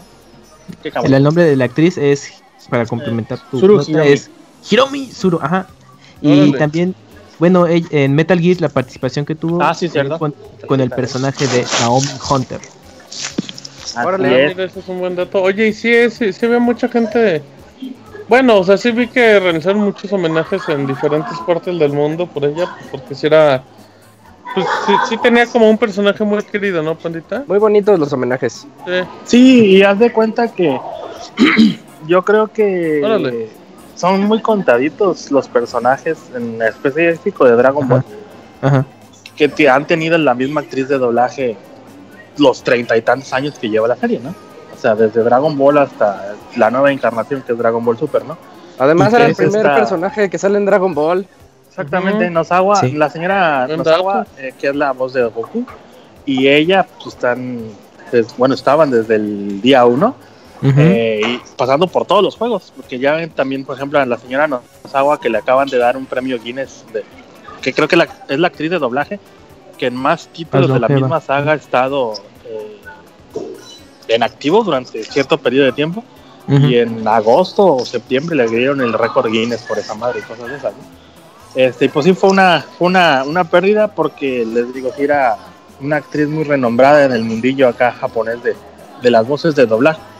Y pues ya nomás para el final, eh, al final del episodio Dragon Ball Super del domingo pasado, nada más pusieron una pantalla en negro con un mensaje de que pues, nos dices muchas alegrías, la gente, tanto niños como adultos, te va a extrañar. Eh, descansen donde estés, eh, Tsurugi, ¿no? Y ya. Que de hecho- Este, Creo, Panda, perdón, que su última participación, y justamente con el personaje de Bulma, fue en Dragon Ball Fighter. eh, Ah, mira, qué gran dato. De hecho, eh, me hizo recordar un caso parecido con Jesús Barrero, bueno, que es la voz de Seiya, El del Seiya. Que su última participación fue justo en, el- videojuego. Sí, en el Mm. último juego de Saint Seiya que Rick Soldier, doblado a América Latina. Mira, buenos datos. Oye, Panda, em, nos están preguntando en el chat si estás en un centro comercial. No, no, no, estoy aquí en mi vitrina de monacinas, o sea, en el comedor de la empresa. Por eso. Yo, Oye, yo Panda, ya- también, nos preguntan en el chat que si, que si, ¿a qué te dedicas? Que si dicen que acomodando cajas. Sí, O mesas. que, este, Ah, caray. muevo sacos, ah, tarimas cabrón, con un espérate. montacargas. Ay, ese es, ese es chiste sí, de otro que- podcast, abogado, no Y que si eres, y si eres ateo también. Ah, sí, soy Es ateo. otra historia. Oye, Panda, em, ¿ya te dejan usar audífonos en tu trabajo o ya no? No, andan medio perruquis, pero pues ya que se acostumbren a... Ponte esos de putazos, ya. chicharito así chiquitos que parece... Sí, No pienso comprarme los AirPods de. Apple. ¡Ay!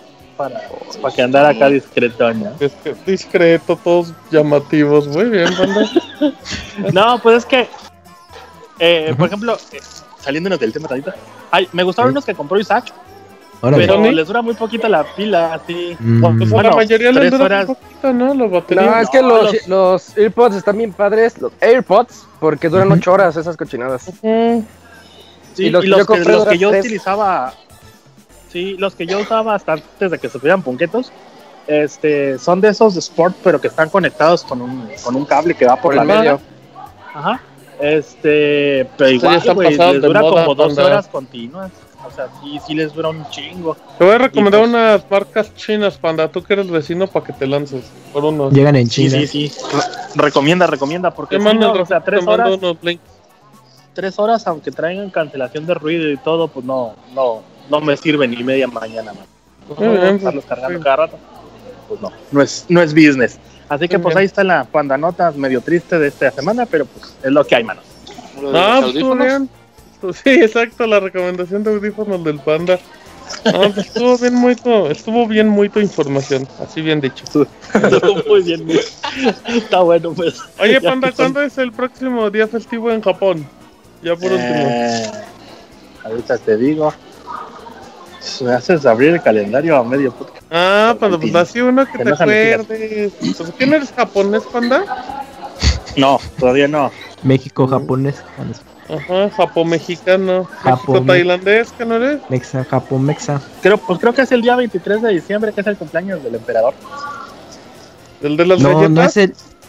No es el 23 de noviembre. No, es el 23 de diciembre. Sacamuy sabe más que tú. Panda y él nomás ha ido dos veces a Eh, Japón. pero es fiesta del día del trabajo. Kentucky, ¿no? Pero Sí, ese no es 23. día festivo. No, ¿No es Pero festivo? no se celebra. Ah, bueno. Pero no se hace así, nada especial, ¿o sí? Unos trabajan y otros no, pues, o sea, sí. Ahí Pero está, en el día del emperador sí es así como la constitución, ¿no? Que todos Ah, escapan. bueno. O sea, festivo, Sí, festivo. pues, constitución Sí, sí, sí, sí. No, Y hasta la, aplican acá la mexa de, ah, pues que cae en fin de semana, lo cambiamos a lunes para tirarla, güey. Eh, mira, Ah, los ok. sapos, los aprenden, aprenden, los sapos eso, güey. Tiene un montón de días festivos en. Japón. Sí, Japón es el pinche eh. país de los días festivos. Oigan, pero ¿Qué? pues esa fue la información de la semana, no sé Ya, si te vaya a enojar. perdón. ya me voy, No, ya, ya, ya, ya. No, ya, pues es que luego el Robert me empieza a aventar ahí tomatazos. de, Apúrate pinche madre. Ah, está bien. Ah, pero hoy no ¿Está vino bien, Moy, así que no hay pedo. Sí, está bien, Ah, bueno, entonces, entonces le seguimos. ¿Qué tema nos Ajá, quieres ayudar? eso- Bien, que se quede Ajá. allá, ¿no? Ajá, el panda, Panda, creo que te habla tu jefe, güey. Córrele. panda seguro se acaba de pues. caer. bueno, No está bueno, mano. Les mando bien, un saludote pandita. y nos escuchamos. bueno, mano. hasta la próxima. Cámara, bye, siguiente. Ya, muy bien, perfecto. Órale. Ahí está las aventuras del pandita japonés. Recuerden que tenemos reseñas el día de hoy. Tendremos reseña de Shadow of War por parte de Isaac para que estén muy atentos. Además de la reseña de eh, Fire Emblem Warriors por parte de Yujin. Vámonos a música y regresamos Pixel Yo ya me retiro. 326, gracias abogado por acompañarnos. Muchas gracias. Ahí voy a, No, voy, no. voy a estar en el chat de Mixer. Perfecto, De gracias. dormir. Podcast Sí. 326. Ya venimos.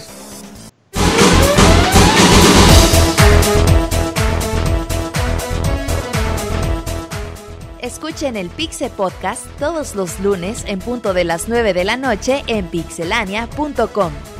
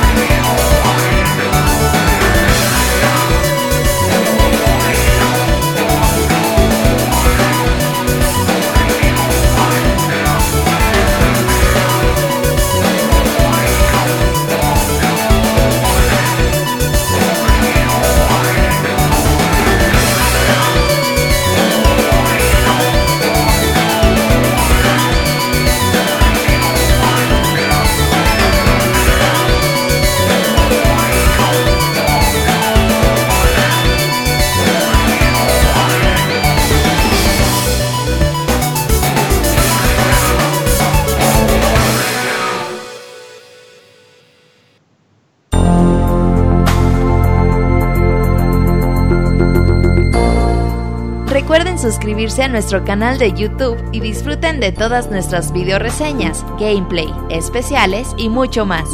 youtube.com diagonal pixelánea oficial.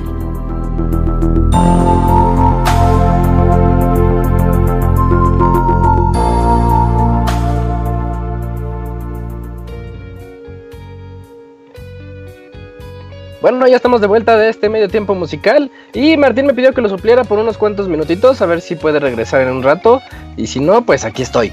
Eh, vamos a seguir con este podcast, no sin antes que nos mencione Robert, ¿cuál fue esa canción?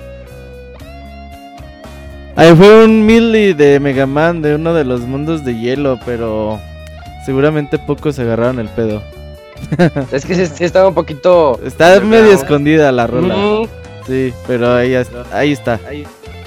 Va. Y tenemos aquí la reseña por parte de Eugene, que va a ser la de Fire Emblems, Fire Emblem Warriors. Eh, Julio, platícanos.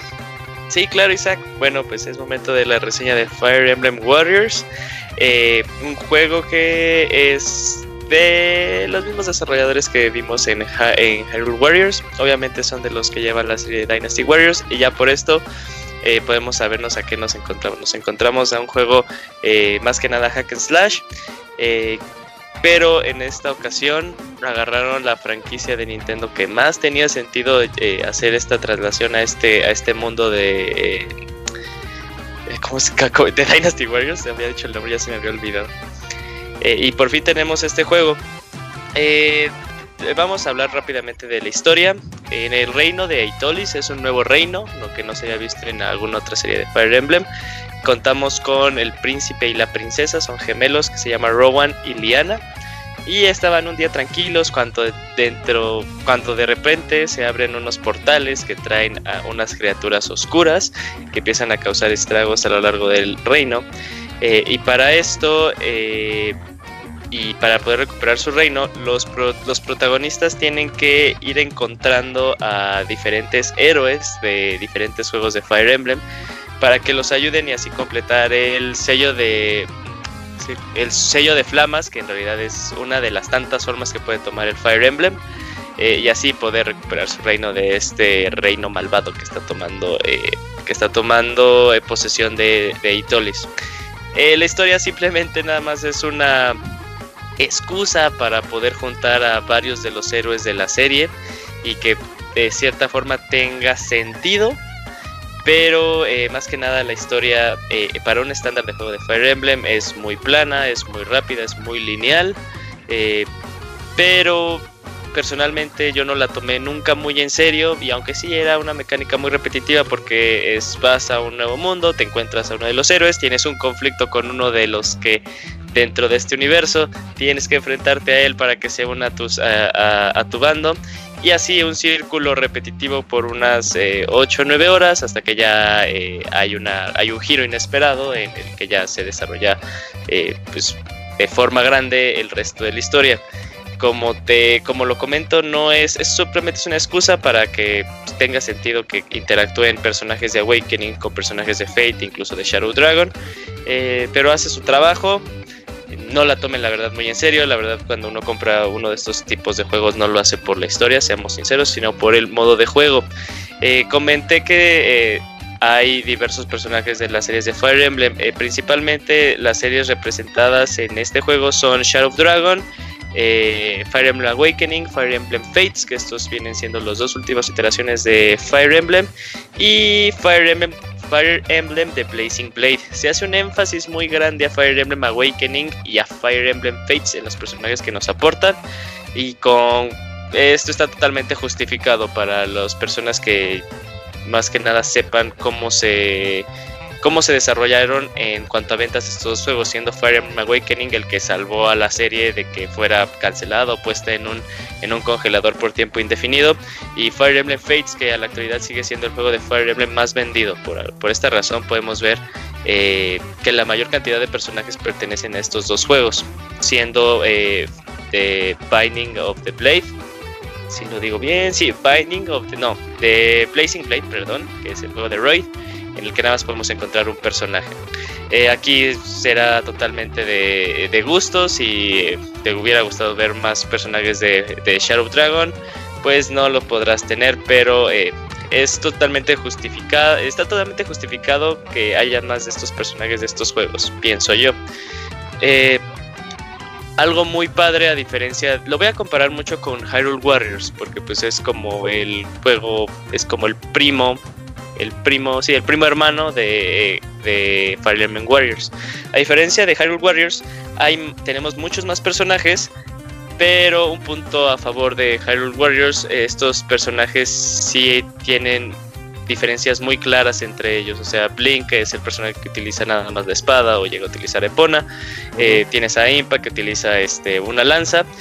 Y, en, eh, y aunque Fire Emblem Warriors de, de inicio, porque ya al final eh, Hyrule Warriors tuvo más personajes, de inicio tenga más personajes, eh, te vas a encontrar porque tenemos muchos personajes que utilizan la espada, eh, muchos personajes que utilizan eh, la lanza que se sienten muy similares entre ellos, la verdad. O sea, en cuanto a sus especiales, en cuanto a los combos que puedes hacer, visualmente sí son diferentes, pero los inputs son los mismos. Entonces, eh, si, ah, si puedes controlar muy bien a uno que juegue con la espada, puedes controlar a todos los demás. Hay eh, combinaciones muy interesantes porque el juego te, eh, te introduce a las famosas unidades ala- a- aladas o las unidades que están con un caballo, que sí se siente diferente aunque tengas eh, una, una arma que ya habías utilizado con otros personajes. Estas, eh, estos cambios sí son muy interesantes y lo vuelven eh, muy dinámico, pero sí, si utilizas a uno de cierto tipo, ya utilizaste a los demás. Aquí sí se, se divide más que nada como cuáles son los personajes que visualmente o que su personalidad congenian más contigo para que estos sean pues tu unidad principal. Y impresionantemente hubo personajes que en los juegos tal cual, los juegos en forma, yo no utilicé, pero en Warriors, como era un personaje con H me gustó mucho este modo de juego, decidí utilizarlo más de lo que lo había utilizado este, en otra parte, porque en el juego de Awakening no me gustó este personaje, estoy hablando eh, específicamente del personaje de Lisa, es un personaje que te encuentras al inicio, no me gustó al inicio del juego, pero fue una de las unidades que llevé desde el inicio hasta el final del juego eh, en toda la campaña.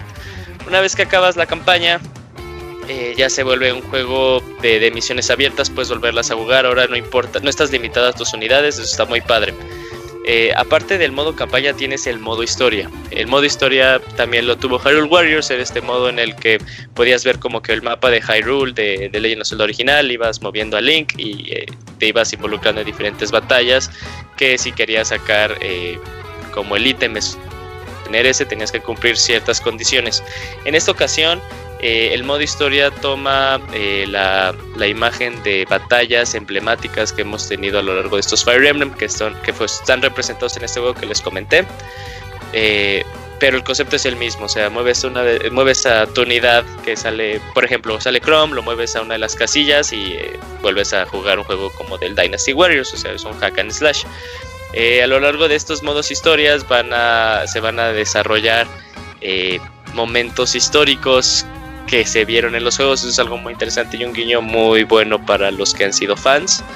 Eh, y este es, eh, este es un modo más como de pruebas, porque eh, aparte de que terminas y puedes obtener eh, pues el loot que consigues cada vez que haces una misión, te van a dar un ranking. Estos van desde S hasta la E, ese siendo eh, el, ranking más alto. Eh, aquí es en donde va, se va a encontrar más el replay value y en donde más va a estar enfocado los siguientes DLCs. No, no van a meter como que una historia nueva, sino le van a meter más mapas al modo historia. Y aquí es como puedes conseguir a personajes que no puedes conseguir eh, terminando simplemente el modo campaña. A diferencia de otros Dynasty Warriors, aquí sí es en general, eh, Fire Emblem Warriors sí intenta eh, agarrar cosas de la serie para que, para que las personas que lo han jugado sigan teniendo este sentido de familiaridad con la serie. Una de las cosas muy rápidas es que eh, existe el triángulo de armas. El triángulo de armas es muy básico dentro de la serie Fire Emblem. La espada le gana la hacha, la hacha le gana a la lanza y la lanza le gana a la espada. Eh, y esto le mete como que un giro eh, estratégico que por el cual se conoce a la serie. Entonces, si al final te, te vas a enfrentar a un malo que tiene cierto tipo de arma, lo más conveniente para que lo puedas lograr muy rápido y que no sufras algo y que no sufra algo de tus unidades sea llevar a una unidad cuya arma sea eh, efectiva a, la del malo. Eh, acabo de mencionar cuidar tus unidades. Al inicio que comienzas el juego te va a preguntar qué dificultad quieres jugar. Eh, va de, este, de fácil a hard y aparte qué modo. en este qué modo te va a decir si es casual o modo clásico. Eh, esto ya para los que son fans de la serie Fire Emblem, eh, ya saben cómo que hace dónde va. Modo casual quiere decir que si alguna de tus unidades perece, eh, en, el, en la siguiente misión las vas a tener. Y modo casual, digo modo clásico, perdón, es si una de tus unidades perece, no la vas a poder revivir, no vas a poder usarla. La puedes volver a usar, pero para poderla traer a la vida, entre comillas, porque sigue apareciendo en cinemáticas y dentro de la historia tienes que hacer muchos gastos de cosas que vas adquiriendo a lo largo del juego. También eh, antes de que inicie, antes de que inicies una misión, vas a tener eh, un mapa. Esto se había visto en Hyrule Warriors y en otros juegos de Dynasty Warriors, en donde que te dan, te dan como que una, una, una visualización rápida de cómo está el campo, el campo y hacia dónde están eh, las fortalezas que tú tienes, hacia dónde están tus objetivos eh, principales y tus objetivos eh, secundarios. En esta ocasión podemos seleccionar a nuestras unidades y como lo hacemos en un Fire Emblem, darles eh, órdenes. Aquí no estamos limitados a cuántos espacios se pueden dar, sino agarras tú a tu unidad y dices yo quiero que te vayas aquí y tienes opciones, es opción de vaya a atacar malos, ve a proteger a tal personaje o tú unidad, ve con otra y eh, únete a ella. Es algo que vimos eh, desde Fire Emblem, Awakening, el sistema de, paridad en el que tú juntas dos unidades para hacer una unidad mucho más fuerte y esto se traslada de igual forma a Fire Emblem Warriors. Cuando tú este, haces la paridad de dos, eh, de dos unidades, se hace una unidad mucho más fuerte y, y movimientos especiales son aún más fuertes y mucho más visual, son visualmente más atractivos. Y es donde vamos a ver eh, estas famosas quotes eh, que se pudieron ver en Awakening y en Fates, porque pues en los demás juegos no había doblaje tal cual. Eh, algo que también se vio en el juego de Fire Emblem que salió en este año, el de Shadows of Valentia, todo el juego está doblado, todo, todo, todo. No son como que solo algunas frases o algunas escenas en específico. Cuando vemos a un personaje actuar con otro. Son diálogos totalmente doblados. Para los que están interesados, eh, puedes bajar un patch que te trae el doblaje en japonés y lo puedes cambiar. También en cuanto a subtítulos, hay una amplia variedad de, de, opciones, incluido el español, para que no estén limitados a las personas que prefieren jugar en español que en inglés o en portugués o en X idioma. Eh, eh, Fire Emblem Heroes, la verdad sí es un, es un proyecto muy interesante porque es una traslación, sí podría decir fiel de, de, Fire Emblem a un juego de hack and slash. Eh, personalmente sí, lástima que las series que nada más están más representadas son las últimas dos. Me hubiera gustado que se hubiera dado más representación al juego que inició todo, que se hizo un remake que es Shadow Dragon en el que sale Morth. Eh, pero pues el juego tiene DLC planeado para mucho, mucho tiempo, creo que hasta para eh, otoño del siguiente año. Ya salió el primer DLC, el primer DLC es gratuito, obviamente vas a tener que pagar, pero es totalmente a decisión de, la persona. El juego tal cual como viene te ofrece demasiadas horas, ah, yo me atrevería a decir como que mínimo 50 si te quieres echar eh, el modo, la campaña y el modo historia. Y aparte, y si quieres ir leveleando a cada uno de estos personajes, pues obviamente van a ser muchas, muchas, muchas más horas. Eh, pero aquí viene como que tal vez el único pero. Eh, yo creo que sí es un juego que hace que llame mucho atención, demasiada atención para personas que sí han jugado un Fire Emblem y que sea alguna de las series que les gusta jugar.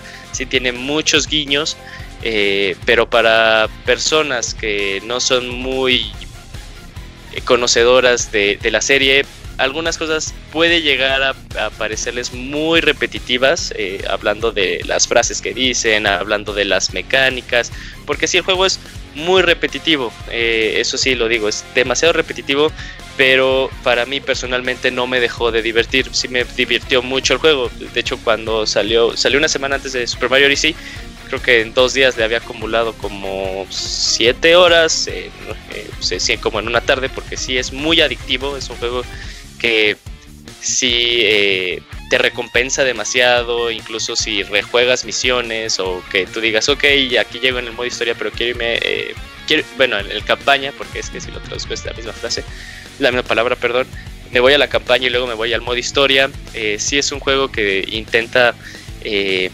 darte ese valor agregado por, por jugar, por rejugar algunas misiones, sí vale la pena, eh, pero sí sí es muy difícil que a una persona que no sepa nada de, de Fire Emblem le pueda, siento yo que le pueda gustar, pero también siento que es un muy buen juego para personas que no les gusta mucho el aspecto de el aspecto táctico que tiene un Fire Emblem y quieren un juego más orientado a la acción, pues sí adelante, o sea, se- solamente pues así lo digo, la historia no se lo tomen muy en serio este juego. La verdad eh, no lo quiero decir como producto que no lo tomen en serio, sino las historias y como que las razones por las cuales los personajes están interactuando no las tomen en serio. Eh, solo tomen en serio el gameplay, que si está bueno, está pulido, gráficamente se ve muy bien, te da opciones de que si prefieres eh, fidelidad de imagen o, o la fluidez de la imagen, si quieres fidelidad el juego está a 1080 pero a 30 cuadros, si quieres mejor fluidez está a 720 pero a 60 cuadros por segundo. Eh, en modo portátil el juego se juega muy pero muy pero muy bien. No lo jueguen en, en, en multiplayer, la verdad, no lo jueguen y menos si quieren hacer el modo historia, porque una de los factores, de las variables que involucra para eh, la calificación que van a tener al final de la historia es cuántos enemigos matan y al momento de jugarlo de multijugador la cantidad de enemigos que aparecen sí se ve reducida a más de la mitad. O sea, es muy difícil que llegues a matar a más de mil personajes cuando es muy común si juegas eh, de un solo jugador que mates arriba de 2000. Eso ya le hice como que la cantidad de personajes que salen. Se juega bien en, en cooperativo, pero personalmente no lo hagan. Acaso de que solo se quieran echar la campaña en, en, cooperativo, porque el modo, el modo historia no vale la pena, totalmente no vale la pena. Eh, tiene un audio muy bueno, tiene remixes muy buenos de melodías eh, de Fire Emblem a lo largo de, de todos estos juegos, Shadow Dragon, Blazing Blade, Awakening y, Fates. Eh, muy buen audio. Es una buena opción para los que son fans, pero yo sí recomendaría, si estás interesado en el juego, que por el momento no lo pagues, no lo compres a precio total. Si se me hace algo eh, elevado el precio para alguna persona que diga, ah, se me antoja jugar el juego, sino como alguna razón, como podría ser yo, que soy fan de Fire Emblem, así de, ah, quiero jugar el Warriors, lo pago día uno, precio completo. Pero si estás interesado, sí espérate un poquito eh, a que baje de precios. No siento que valga tal cual para ti, persona que está indeciso, estos 1300 pesos. Sí, aguántate tantito, pero no deja de ser muy buena opción. O sea, el juego es muy bueno, sí merece eh, la pena que se experimente, pero espérate tantito. Eh, como lo dije, cumple muy bien, aparte lo del Switch, se juega muy bien en modo, en modo dock y se juega muy bien en modo portátil. Así que pues, si estás interesado, nada más espérate a que baje de- de precio. Julio. Eh, fíjate que Ah, yo te iba a preguntar, Eugene, que este, de hecho ya lo aclaraste, pero te lo voy a preguntar de todos modos. Eh, yo lo veía este juego como que ya quieren sacar un Warrior de todo y están haciéndole un skin, ya le hicieron el skin de Zelda y ya le hicieron ahorita el skin de, de Fire Emblem. ¿Tú cómo ves este aspecto? Digo, ya, ya dijiste que sí tiene su personalidad dentro del juego, pero ¿no se siente así como más de lo mismo? Eh, voy a ser sincero contigo, Isaac. A mí Hyrule Warriors no me gustó. O sea, lo, lo- Ah, lo eso jugaba, lo jugaba y no me gustó. Me, me- me pareció una mucho mejor versión, la versión que salió para 3DS. Yo lo jugué en el New. Por las opciones estas dinámicas que te daban de puedes ir cambiando personajes eh, en el mapa, algo que Hyrule Warriors no te dejaba hacer, o sea, si elegías tú a Link, nada más podía ser Link. Eh, pero este juego sí te da la oportunidad de, eh, de, ser varios personajes. En una misión puedes llevar hasta 8 unidades y, nada más puedes eh, jugar entre 4. Son 4 como principales y las otras cuatro como backup. Pero sí, puedes ir cambiando entre ellas, puedes ir moviéndolas, es muy dinámico, sí te mantiene eh, como que muy involucrado a cómo se hace la fluidez de la acción. Eh, sí, eh, es más de lo mismo en cuanto a los mismos personajes, como lo había comentado al inicio. Si utilizas a uno de la espada, ya utilizaste a todos. So- simplemente es como que a cuál le tienes más afinidad, ¿no? A cuál se te hace más visualmente atractivo, sus combos te gustan más, su personalidad. Eh, ahí sí, a mí no me molestó eso. O sea, si decía, ah, ok, llámese los combos de Chrome, por ende llámese los combos de Lucina, de Mar, de, este, de los demás personajes. Hay personajes que sí son únicos entre ellos, o sea, las, las unidades que están montadas a los, a, a los Pegaso o a caballo, eh, sí llegan a ser algunos muy, eh, muy únicos entre ellos. Sí, sí, sí, sí son muy visualmente atractivos, su modo de juego es muy único, pero también, o sea, se, si eres, eh, sí, es, se repiten muchas cosas, es un juego muy repetitivo. La verdad, sí, es totalmente repetitivo, pero a mí en ningún momento como que fue un... eh, porque aparte es muy rápido, porque eh, el progreso es muy, pero muy rápido. Eh, una vez que inicias con uno, eh, te puedes ir a otro, lo alcanza muy rápido y aparte porque todo lo que vas coleccionando para... que va cole- coleccionando un personaje lo pueden utilizar todos, la gran mayoría. Entonces, este, como que hacerle levelear a uno puede ser muy fácil, muy sencillo entre ellos. Y aparte te da la opción de que los metas a, un modo de entrenamiento en el que tienes que pagar dinero, que el dinero cae así demasiado, demasiado rápido, es así obsceno la cantidad que luego te pueden dar. Eh, entonces, si un- una unidad está 10 niveles abajo, es muy, es muy fácil que esta pueda alcanzar la otra. Entonces, sí, te da como que esa opción. Y es totalmente como. Sí, entre los personajes es un reskin, pero eh, el, como que el gameplay sí está muy pulido, si lo podría decir. como Para que digas, ah, ok, va. O sea, está, eh, estaría, digamos, comprado con Hyrule Warriors, que yo creo que muchos entraron con este género, bueno, para los que les interesan las franquicias de Nintendo, está me- totalmente mejorado comparado con Hyrule Warriors, Fire Emblem Warriors, ¿no? Sí, la, la experiencia total, la experiencia así total. Si agarras tu Hyrule Warriors, pero le quitas el Hyrule Warriors y, lo, y me lo das como un producto Dynasty Warriors, pongamos de un número, no 8, por decir. Dynasty Warriors 8, que es Hyrule Warriors, y agarras Fire Emblem Heroes, eh, no Warriors, pero ya me estoy Warriors. de, de, de plataforma. Que sería Dynasty Warriors 9, Ujú. eh, sí se hace un salto eh, grande en cuanto a las mecánicas, sí lo hace más fluido, sí intenta mantener al jugador mucho más entretenido y que aparte tenga sentido y que no se aburra eh, mientras lo juega, porque puedes estar peleando con uno de espada y dices, oh, están atacando una de mis bases, que tienes una unidad que específicamente la mandaste ahí, te cambias y ya es un personaje con lanza y el, y el gameplay sí cambia, o sea, sí cambia de... De, de armas sí cambian entre ellas, pero de personajes que tengan la misma arma no cambian.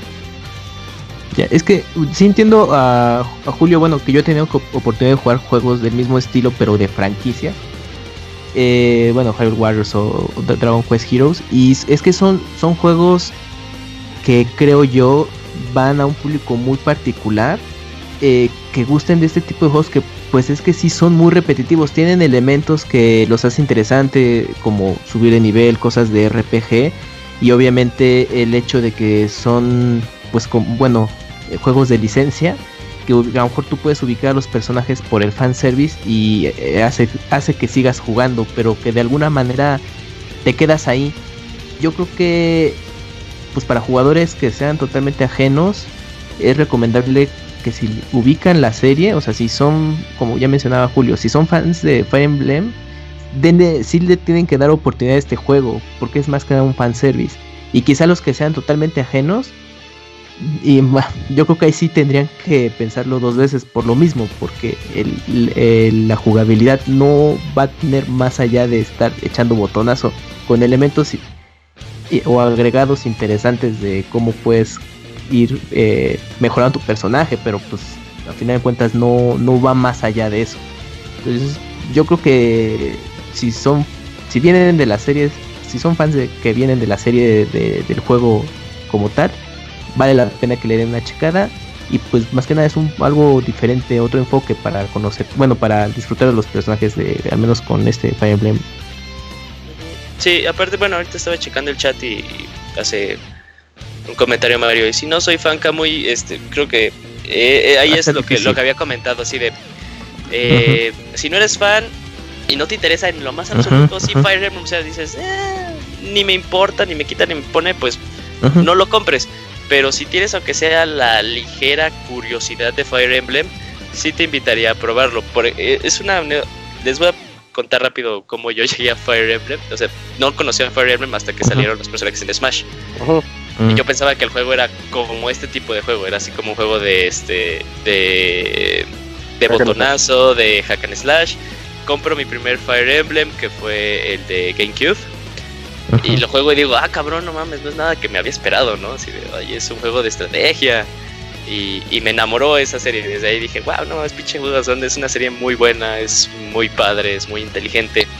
Y ahorita que me topo con, con eh, Warriors, fue Warriors. ah, yo me imaginaba que era así. Y es como que un, un giro también, ¿no? Porque es un juego que te habla de guerra, en el que pues en realidad nada más mueves a tu unidad a un cuadrito y tiene una pequeña cinemática. Y en este caso sí como que son, puedes ver Es acción pura. como tal vez lo que tú te imaginabas, ¿no? Si lo que te imaginas de, ah, es que nada más le dio un golpecito, pero aquí es como una representación aún más gráfica de cómo se podría eh, realizar esos, esas batallas, esas guerras que las que te habla Fire Emblem. O sea, pero si no tienes ningún interés, eh, sigue, continúa, continúa con tu vida, no hay problema. Pero si tienes una ligera así como curiosidad, tal vez sí espérate a que baje el, a que baje el juego de precio, como lo comenté, y dale una oportunidad. O sea, la verdad el juego es entretenido en cuanto a gameplay está muy bien, corre muy bien. Entonces, este, pues sí, de- en cuanto a eh, cosas técnicas, el juego no sufre de nada y personalmente el juego en gameplay es el gameplay de Dynasty Warriors, su gameplay tal cual, para mí me parece muy bueno, está muy bien, está muy bien implementado, funciona bien. Perfecto, bueno, pues entonces ahí está la reseña de, reseña de Fire Emblem eh, para Switch, Fire Emblem Warriors. Y pues muchas gracias, Eugene. Sí, Nos sí, sí, vamos sí. Directamente a la siguiente reseña, que es la reseña emergente, porque el Pixemoy hoy no pudo estar con nosotros, así que pues les traemos un juego que ya tiene un par de meses que salió. Ya no recuerdo ni la fecha de lanzamiento. De Middle Earth, en octubre salió. Middle Earth Shadow of War, esta secuela de lo que era ese juego del Señor de los Anillos de Middle Earth Shadow of Mordor, eh, eh, que saliera en el 2014, creo por ahí de mayo de 2014. Sí, estás bien, Ujú. 2014. Eh, y que tenía una peculiaridad porque estaba fuera de lo. Fuera, fuera de lo ordinario en los juegos del Señor de los Anillos, porque todo, todos antes de este eran muy malos, la verdad. A excepción tal vez de la trilogía de Lego, que aparte de ser un juego de Lego, estaba bonito y bien hecho.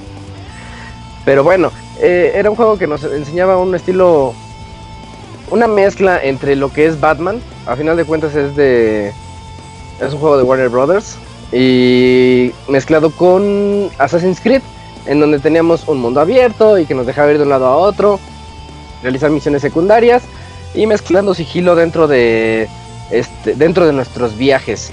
Pero bueno, ya ahorita nos llega esta secuela y comenzando con la historia, yo les puedo decir que la historia es este pues como en segundo plano porque a mí nunca me nunca logró así como que llevarme bien de la mano.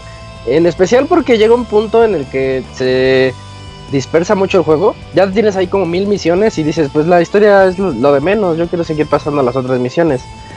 Pero bueno seguimos siendo Talion y Celebri- Celebrimbor esta unión casi simbiótica que tienen los personajes. Para aquellos que jugaron el primer título, sabrán que Talion tiene como un espíritu dentro de él, que es Celebrimbor, el mismísimo Forge. ¿Cómo, le, cómo traduzco Forge? Eh, Eugene, el que hizo los anillos, así, el, el herrero.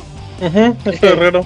El herrero, el, que, el que se encargó de hacer los anillos originales, entonces él, por, algo, por las razones que cuentan en el juego anterior, se le mete a Talion. Y pues es el que nos da gran parte de esos poderes sobrenaturales que tenemos, como poder dar unos saltos espectaculares, caer desde alturas demasiado elevadas y que no nos haga daño, etcétera. Eh, entonces nada más lo que nosotros queremos hacer desde el inicio del juego es volver a forjar un anillo de poder, otro de esos famosos anillos, pero esto es como que con el fin de que se libere de la corrupción que Sauron está generando en todo Mordor Y pues seguimos en esa eterna pelea de los, del bien contra el mal, al más puro estilo del Señor de los Anillos. En el mero inicio, nosotros vemos que Celebrimbor es secuestrado por una, por una hechicera y nosotros tenemos que ir a, a, a salvarlo. Pero el momento de salvarlo nos aplica la de... Casi, casi te dice, pues, pero tú me perteneces, te doy chance de que te lo lleves porque ella está demasiado poderosa, pero solamente si tú puedes hacer ese anillo y dármelo. Entonces así comienza el juego, es, es como eh, medio estilo mm, cuento de hadas en este aspecto. Pero, pero va bien, empie- empieza, empieza bien y ya pues te- es cuando se abre el mundo ante ti y tú dices, ah, bueno, ya voy a poder empezar a, a seguir con la acción. Inmediatamente te das cuenta que las mecánicas son las mismas del juego anterior. Esto no es, no es algo malo. De hecho, es algo bastante bueno porque el juego anterior era, en lo particular, era muy adictivo. Eh, tú podías, de repente te decían, tienes que ir de- del otro lado del mapa a matar a tales, a tales enemigos o a conseguir que te, em, que un capitán se hiciera de tu bando o ese tipo de cosas. Aquí también lo tienes. Tienes el mismo esquema de los capitanes, que es como un juego pseudo de ajedrez. Es que no es de ajedrez, no es estrategia de esa. Pero imagínense un tablero de ajedrez en donde ustedes están viendo a los diferentes capitanes de todas las zonas. Y hasta arriba está el, rey, el warlord. Luego siguen los war chiefs, lo- sus jefes, sus segundos al mando. Y luego siguen ya como los peones. Y nosotros podemos ir matando a uno por uno o a pedirles que se, sean infiltrados en alguna otra fortaleza o cosas así. Eso es lo que tiene padre eh, Shadow of War. Lo tenía, lo tenía muy bien hecho Shadow of Mordor, muy interesante. Pero Shadow of War ya exagera este sistema como de némesis y de peleas entre los capitanes, que lo hace bastante interesante y hasta cierto punto estratégico. Mm, les voy a platicar. Si ustedes tienen el, el mapa de los. Este mapa de estrategia de todos los, los jefes, siempre está todo oscuro, todos son nada más siluetas. Ustedes tienen que ir como preguntándoles a ciertos enemigos que salen marcados de verde, que si ustedes los, los entrevistan, los, no, no, los interrogan, no se entrevistan. si ustedes los interrogan, eh, ellos les va a decir las habilidades y la- las fortalezas y las debilidades de cada uno de estos capitanes. Entonces es cuestión de que nosotros vayamos de un lado a otro consiguiendo interrogatorios de estos tipos verdes para que se nos llene todo el mapita y sepamos todas las fortalezas y todas las debilidades y poder enfrentarnos a ellos de una manera más fácil. Y eso está muy padre, porque ahora antes eran como cinco fortalezas y, y tres debilidades por cada uno, pero ahorita ya la estrategia está demasiado avanzada. Te vas a encontrar con cuatro cuatro submenús de habilidad de poderes y cuatro submenús de debilidades en donde cada uno tiene también una un despliegue de opciones muy amplio. Entonces tú tienes que ponerte a pensar muy bien, al menos al inicio del juego que estás muy débil. Porque ya después cuando eres fuerte te lanzas y te vale eso. Pero cuando estás muy débil si dices, ay, quiero matar a este jefe, pero tengo que ver, a, él le da miedo que, que lleguen los, los Caragors, que son esos como leones, perro, gigantes del Señor de los Anillos. A él le dan miedo ellos. O él es muy débil si le doy eh, flechazos en la cabeza. O si yo llego con, con sigilo, él es inmune a ataques de sigilo y me va a ver. O sea, tienes que ponerte a ver todo ese tipo de cosas, igual que en el anterior, pero muy, muy, muy, muy detallado y la verdad muy bien hecho. Mm, también tiene el, el hecho de que ya tienen más personalidad los orcos. Estos capitanes orcos a los que te enfrentas, de por sí en el anterior tenían mucha personalidad. Se echaron unos monólogos al inicio de las peleas muy buenos. eh, y ahorita hasta tienen formas de ser muy diferentes y muy marcadas entre cada uno de ellos. Me refiero a que hay algunos que te van a, acorralar. Te, te van, de repente tú estás cazando a algún otro y de sale el letrero de ambush. Y chin, no te das cuenta, pero atrás de ti ya, te cayeron dos capitanes y tienes que pelearte contra ellos, los conozcas o no. Y, están hasta los nombres son graciosos. Hay uno que es The Mindless, el que el descerebrado, se le podría decir.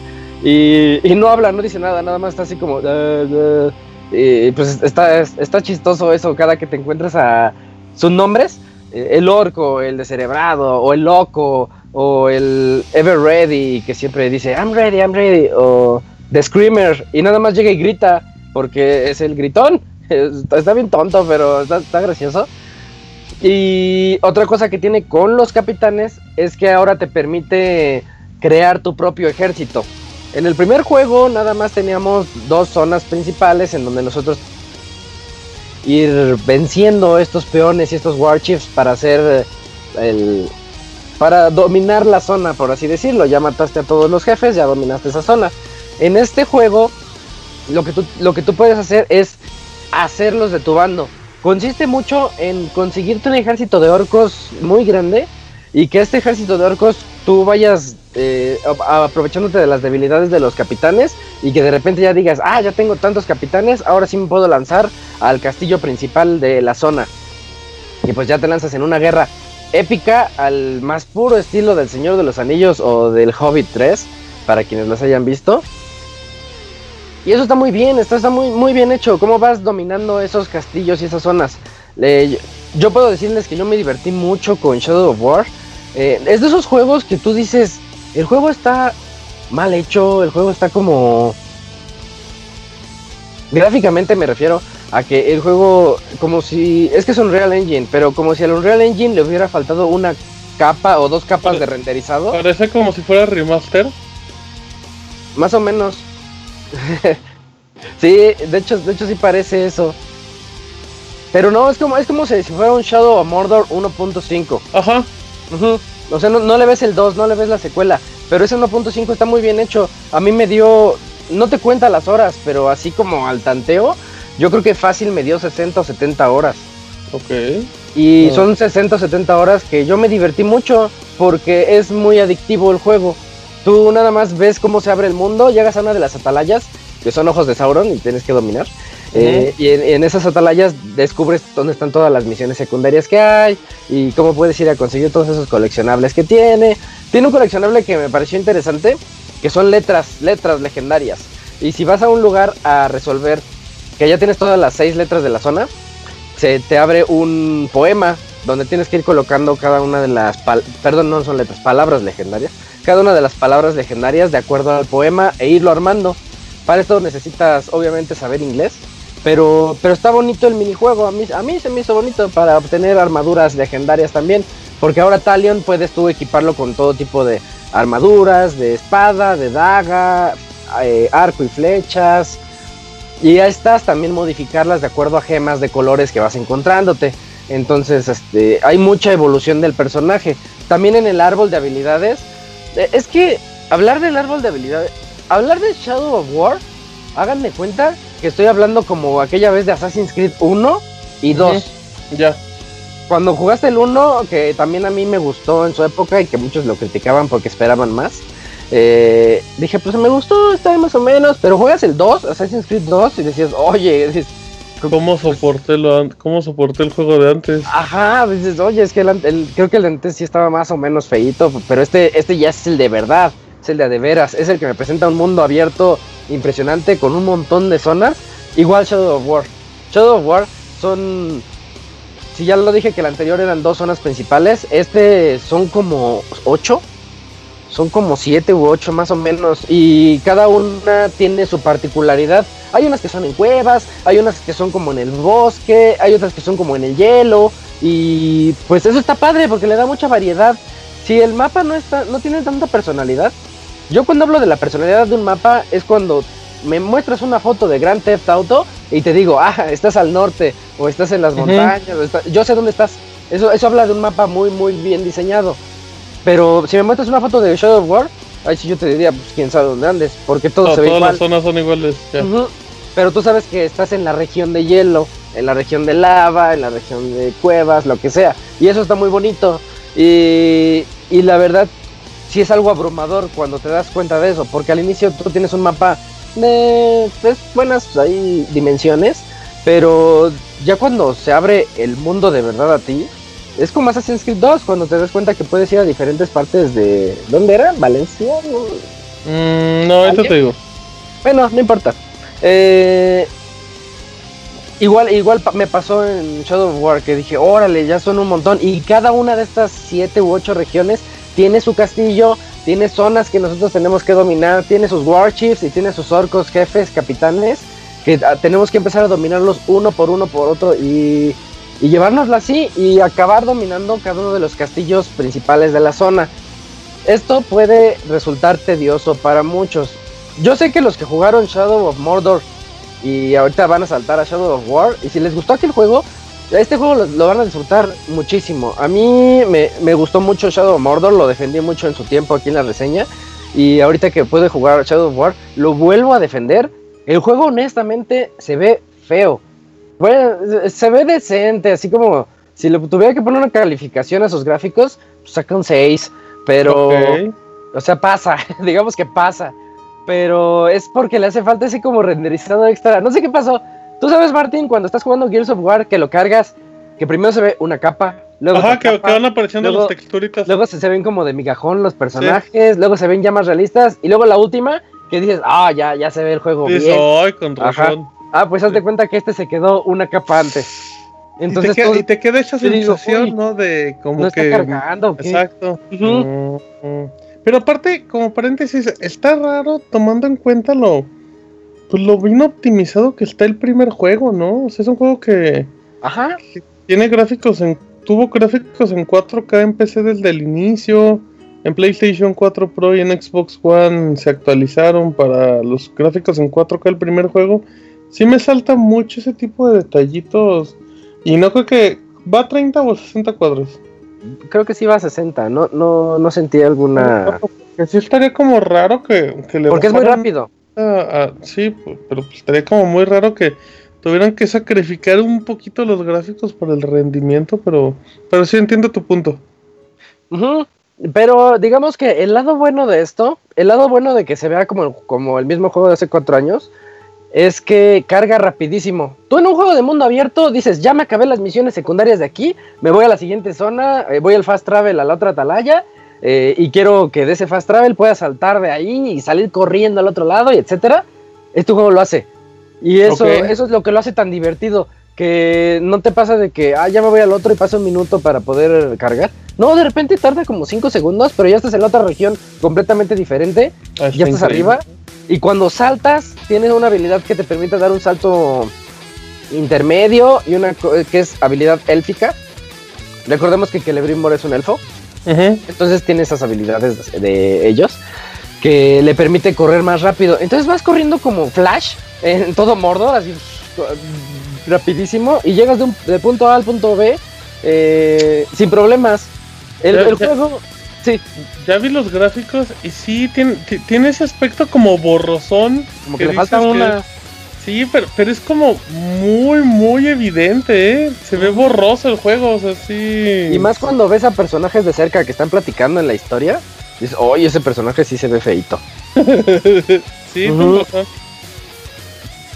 Pero, pero bueno, fuera de eso, el, el juego es demasiado ágil, muy, muy divertido. Otra cosa que les quiero aclarar es que el- es que yo al inicio me fui con la finta, porque muchas de sus misiones son como sigilosas, pero el juego no es de sigilo. No lo jueguen como juego de sigilo. Tiene puntos sigilosos y tiene, están muy bien hechos porque es de la escuela de Batman. Al igual que las peleas. Las peleas siguen siendo iguales que el anterior, iguales que en Batman, iguales que en Mad Max, iguales que en todos los juegos de Warner Ujú. Brothers que nada más es triángulo para hacer el counter, cuadro para dar ataques, círculo si quieres como marearlo, X si quieres saltar sobre él. O sea, es el mismo, hasta los controles son los mismos en todos los juegos. Eh, eso ustedes ya lo saben y es, y es, la verdad es excelente el modo de pelea, porque Batman vino a revolucionar eso ya desde hace años.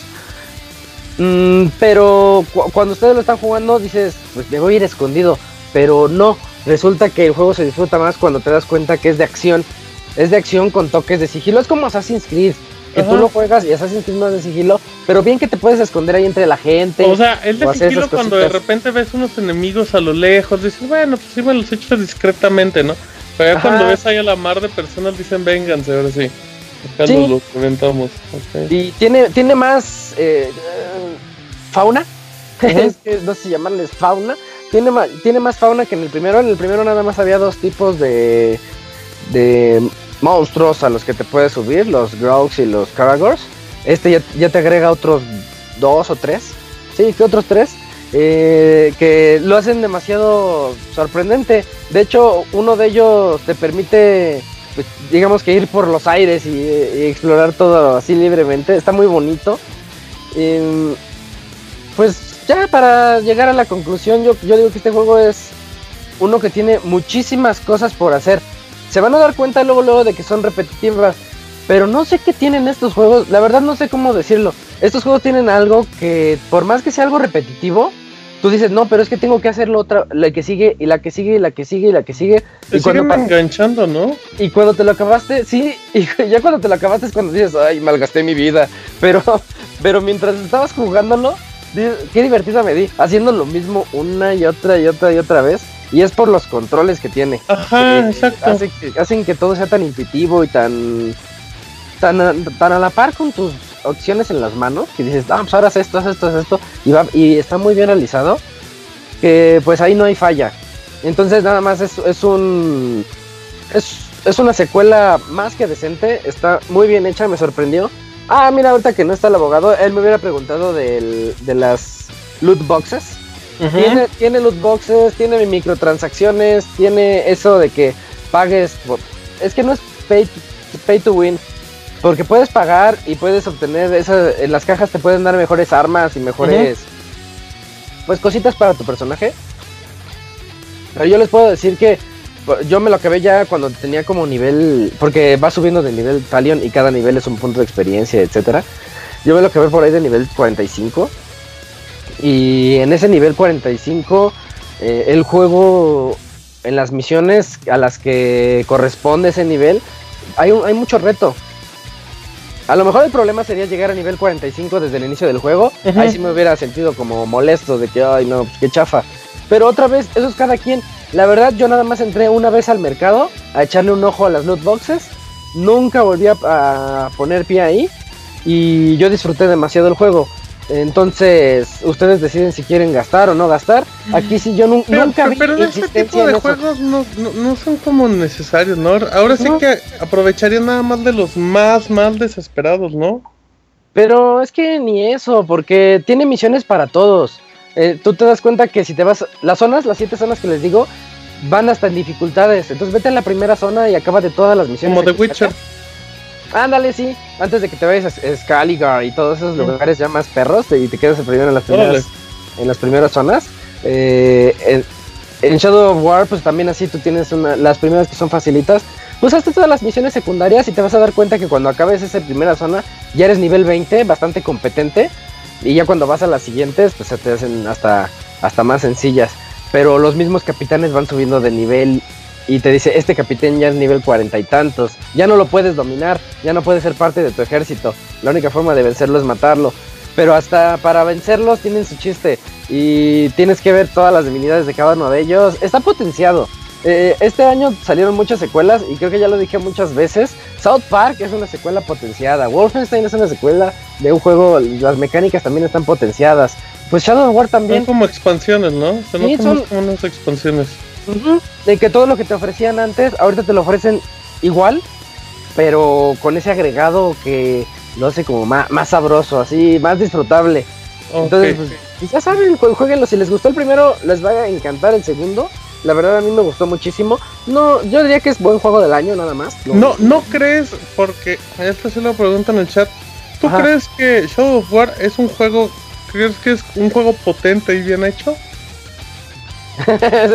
Eh, un juego potente y bien hecho. ¿O crees Digamos que, que- nada yo más, creo que nada más potente. Es, ah, puede ser un poquito potente, pero no, no bien hecho, en el sentido de que, de que sí se ve feíto. Ok, oye, un dato más. Me ahorita en la parte final de tu reseña estuve viendo un, el análisis del juego por parte de Digital, de Digital Foundry. Em, y en PlayStation 4 y en Xbox 360 el juego va a 30 cuadros. Ah, mira, son 30 cuadros.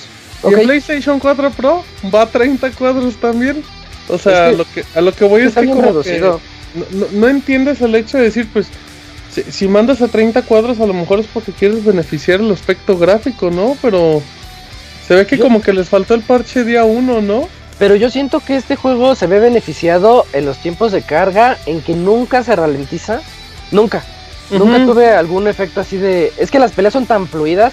Y, y te estoy hablando de peleas donde tú tienes un ejército como de 80 personajes contra 80 del otro enemigo y tú vas a, a destruir las puertas y lanzar a los crocs gigantes, esos, esos monstruos gigantes del Sí. De los Anillos que dan cabezazos a las puertas, ¡paz! y que las rompen y que son tan cómicos. Pues tú tienes así varios de esos. Es como, como, como, como, ¿cómo se llama el, de, el que reseñó Dakuni? Eh, Total War Warhammer. Ajá. Que, que tú desde arriba ves un- dos peleas de ejércitos muy locas. Pues imagínate eso, pero en, El Señor de los Anillos y en tercera persona, que tú estás ocupando Talion. O sea, son muchos O personajes. sea, digamos que, en esos aspectos técnicos el juego destaca mucho, ¿no? O sea, en rendimiento Ahí- como tal. Ahí es donde destaca. Sacrificó gráficos, pero se ve por qué, se ve que fue por eso, por los, y por los tiempos de carga y por unas peleas tan fluidas, que tú vas a, tú vas a sentirte como dentro de una de las peleas más épicas del Señor de los Anillos cuando estés dominando los castillos. Y yo creo que eso es lo que a los fans nos gusta, porque cuando ves las, eh, las dos torres, Ajá. o cuando ves el Hobbit 3, eh, dices, Sí. esas, esas escenas que se echaron ahí para hacer esa película, pues Esos yo momentos quisiera, épicos yo valen. quisiera vivirlos eh, dentro de un juego y este juego te los da. Ok, me parece bien. Eh, nada más por último, si, si la gente nunca lo ha entrado a Shadow of Mordor, em, ¿con qué juego lo comprarías?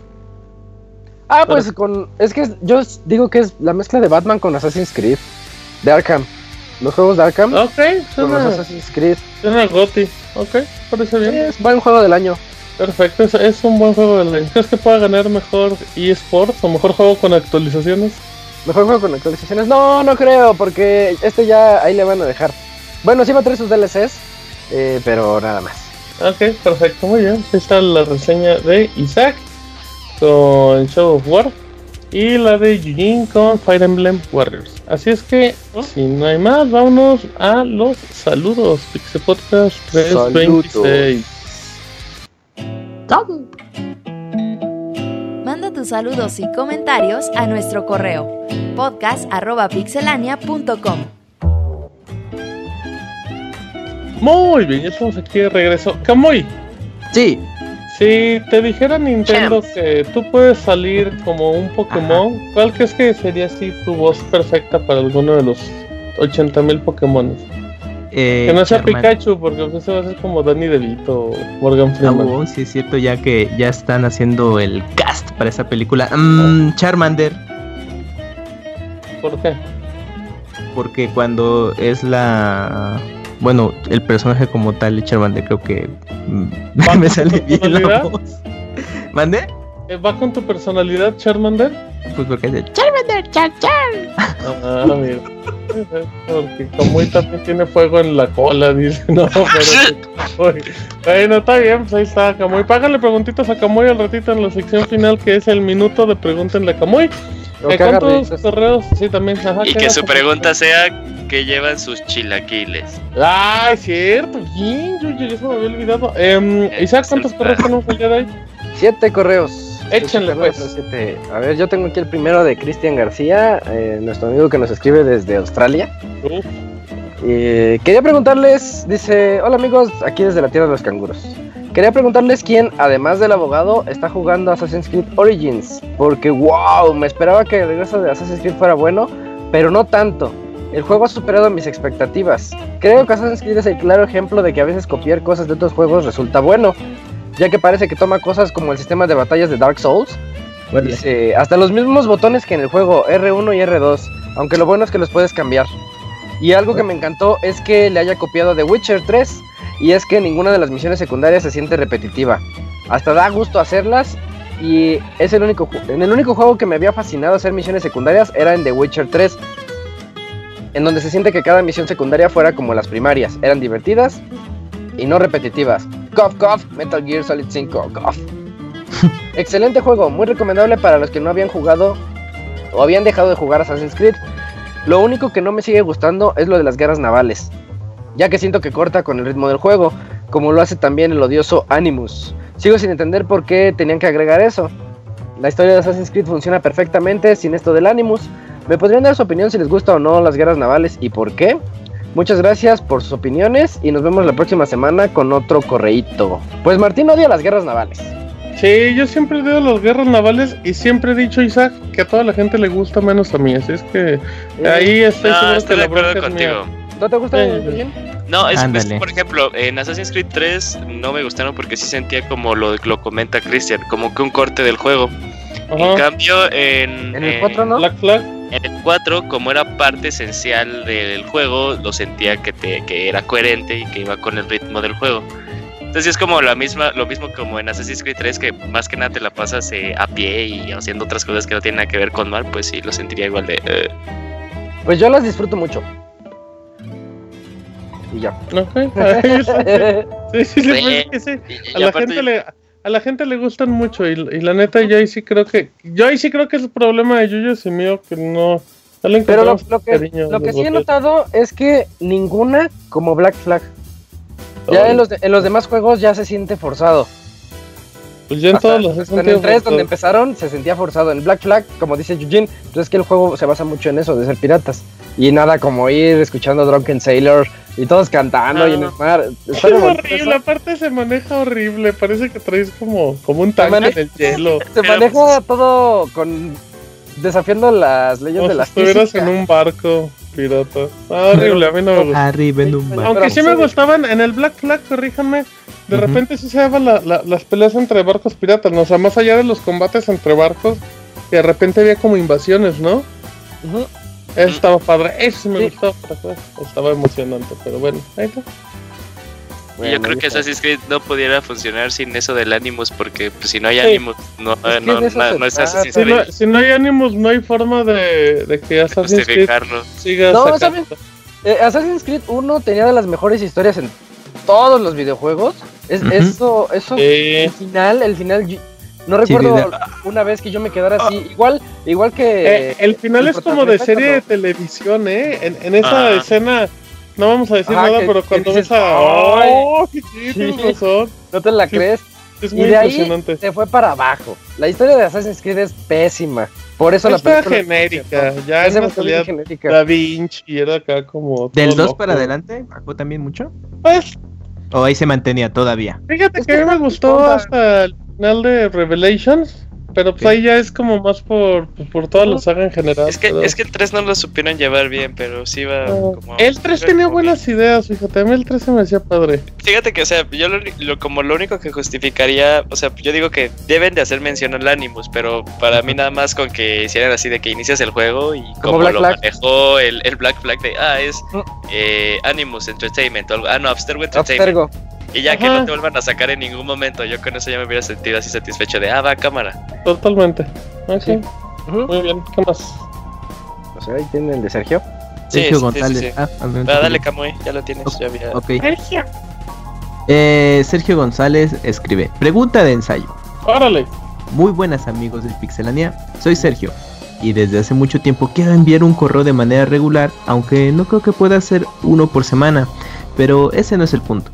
El motivo de que les envíe este mensaje es que, debido a que en mi escuela debo presentar un ensayo de tema libre, he decidido escribir sobre el por qué los videojuegos pueden ser considerados bellas artes.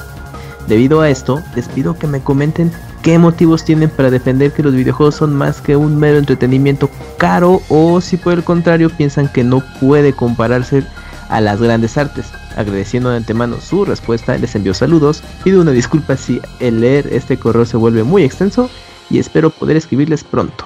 Mira qué correo tan cortito. Em, Yo no creo que los videojuegos sean arte. Creo que hace mucho Monchis había hecho una columna.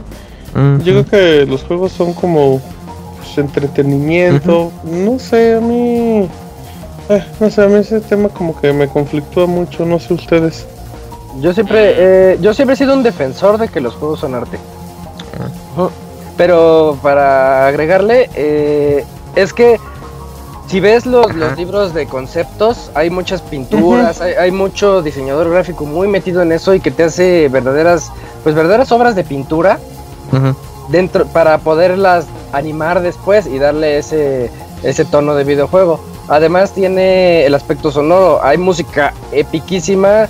Eh, se me viene a la mente Snake Eater, que tú dices, oye, esa canción podría competir con las mejores de, de, pues de, de música, ¿no? Por el Grammy, digamos. Sí, sí, Tiene sí. historias también demasiado buenas. Se me viene a la mente Snake Eater, eh, que tú puedes decir, esta historia la hacen película y también compite con el Oscar. O sea, con grandes obras maestras del, de los otros, de las otras artes. Está, está la pintura, está la música, está la película, está hasta la actuación. Me lleva con Hellblade. Cuando jueguen Hellblade, dices, esto está demasiado orientado Órale. a lo artístico. Y ¿Qué hace el abogado aquí? está bonito. Oh, regresa el abogado. ¿Abogado qué es? No, seguro está dormido y se Sí, quiere. No, ya, perdón, Ah. perdón, vine Ajá. un momentito nada más porque sí estoy en ese tema de que los videojuegos para Ah, mí mire, lo sí son arte, güey. Sí, no aquí mames, sí viene a. No mames. Caro, no mames. interrumpir nada más. Nomás llegó a interrumpir un correo. Si ya se iba a ir a dormir, mínimo actué que se iba a ir a Ya se está dormir. desvelando, abogado. Descaradazo, abogado. Perdón, estaba yo escuchando y no, no puedo dejar de pensar de que los videojuegos sí son arte. Pues hubiera aplicado un Pixemoy, solo muté y deje que el programa siga por tres horas hasta que alguien le pregunte. Ah, per- perdón, amigos, Como- pero sí es como arte.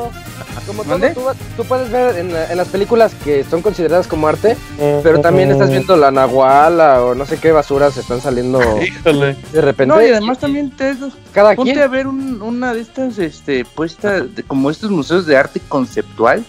De Ah, arte conceptual claro. de que ah, una silla con caca arriba. Ah, eso, eso ya Ah, está. no, bueno, pero, eso no ¿A es, qué pero es que ese es el punto, güey. De Pero es que el Chiapas punto es que eso no es arte. Ah, pero tu arte, tu arte Dice, ah, no, no es un museo, era el- arte, el arte es eh, pues realmente algo subjetivo, algo que, que te como Ah, ver sí. un, un, un cuadro de, de la Mona Lisa, todo esto, pues es lo que te representa a ti, o sea, de todas las emociones que Pero- te generan a ti.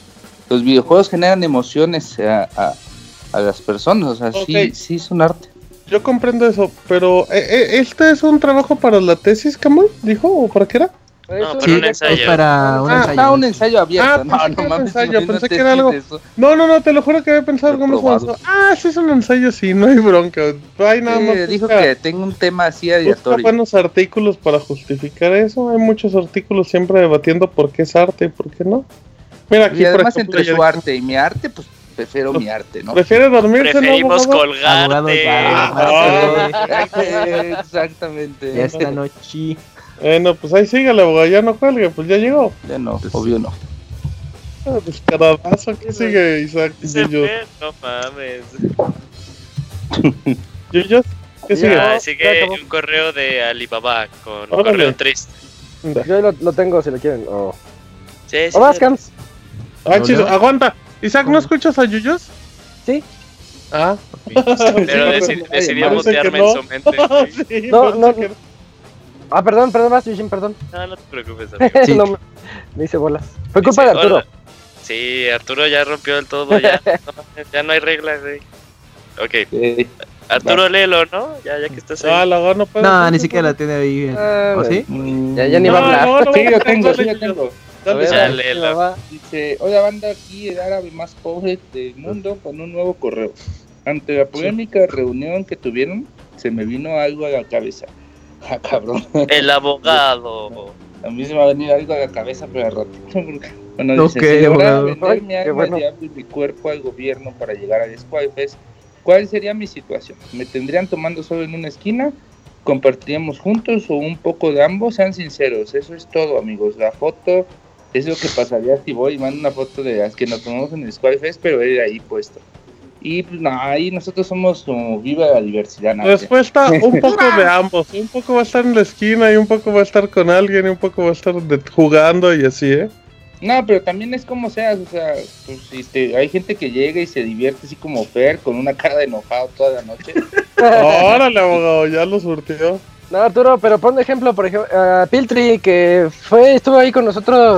pues, Piltri se cotorreando puso a el tiempo. platicar con todos. Ah, Llegó así. Piltri hasta coqueteó a Isaac, así. sí. Ah, qué papel, güey. Ya está varía. El chachito va a ver a quién, a quién ¿Quién va a saltar, güey. Va, va por catálogo así. Eh, Gerson también cuando fue así todo un poco medio... Este, Medio ojos rojos. Sí, sí, sí. Pero no, ahí sí todos, te- todo, eh, todo el ambiente... Todos son muy amables y para todos andan platicando. Eso sí es cierto, ¿eh? O sea, Sí, Sí, aparte tam- también siempre- vino, fue un otro escucha. Este. Jebus. Fue. Chavanovich. ¿No fue Chavanovich? Eh, También. Sí, fue Chavanovich. mm, se dice Ah, sí es cierto. Pero, Ah. pero Jebus también entró a la reta, andaba ahí en, en el Ica- eh, jugué con él y Caruga un rato y ya me dice, oye, que yo soy el que te escribió el otro día en el, en la PSN para entrar a un torneo. Y, ay, mira qué buena onda. ¿Quién era Jebus? Armando, era uno de Armando. Sí. Ah, ya, Armando, el del Walmart. Saludos, Jebus. ¿Qué, el Walmart? Sí, ya. Dice Ok, Posdata que Kamui me mande una Yahoo Akbar con voz de Yoshi. Ok, eh, significa creo que Alá es grande, ¿no? Entonces es. Eh, Órale. Parecía Minion. El pinche, el Ah, sí. pinche Fuerza, Minion.